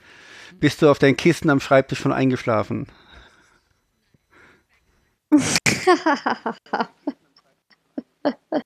Nein, ich habe ja gesagt, ich bin ähm, äh, nicht Dauer, aber ab und zu Gast. Okay. Das werde ich auch Wir sind einhalten. jetzt auch aber bei die Frequenz wird 42, wahrscheinlich so ähnlich sein ähm, wie bisher, so alle zehn Folgen. Das ist unsere längste Folge. Wir werden äh, das auch wieder kürzer machen. Ich bitte darum. Ja, ich, äh, da ich das jetzt noch äh, schneiden und hochladen und pipapo ähm, darf, hoffe ich auch, dass äh, das zukünftig kürzer wird. Ähm, ich muss jetzt sowieso erstmal warten auf, auf Maras Spur und deswegen äh, werde ich das auch alles ähm, morgen früh machen. Und äh, dann würde ich sagen, wir sind durch. Vielen Dank, dass ihr heute alle da wart. Ja, du musst noch auf unsere Amazon-Wunschlisten jetzt hinweisen, unbedingt. Nee, das machen wir nächstes Mal.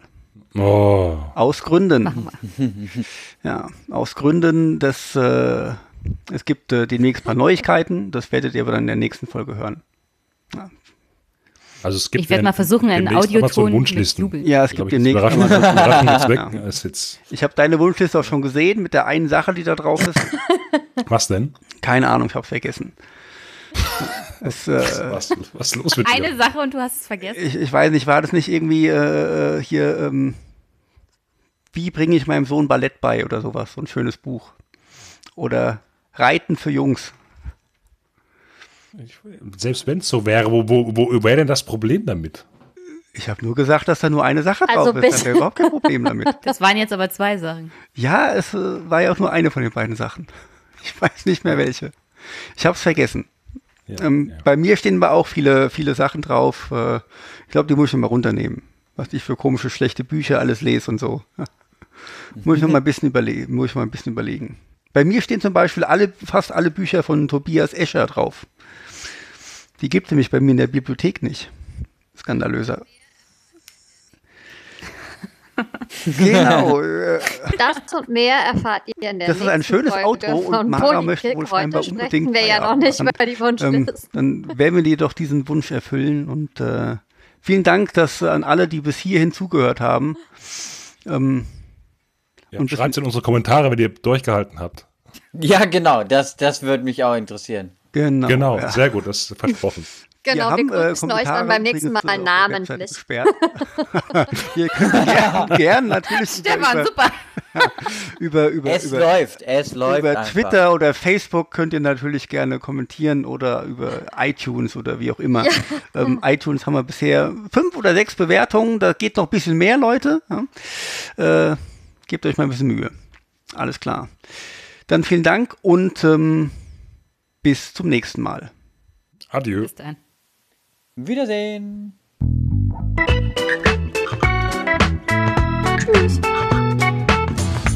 Das war Polykick, der politische Fußball-Podcast. Besucht uns unter polykick.de, auf Twitter oder Facebook.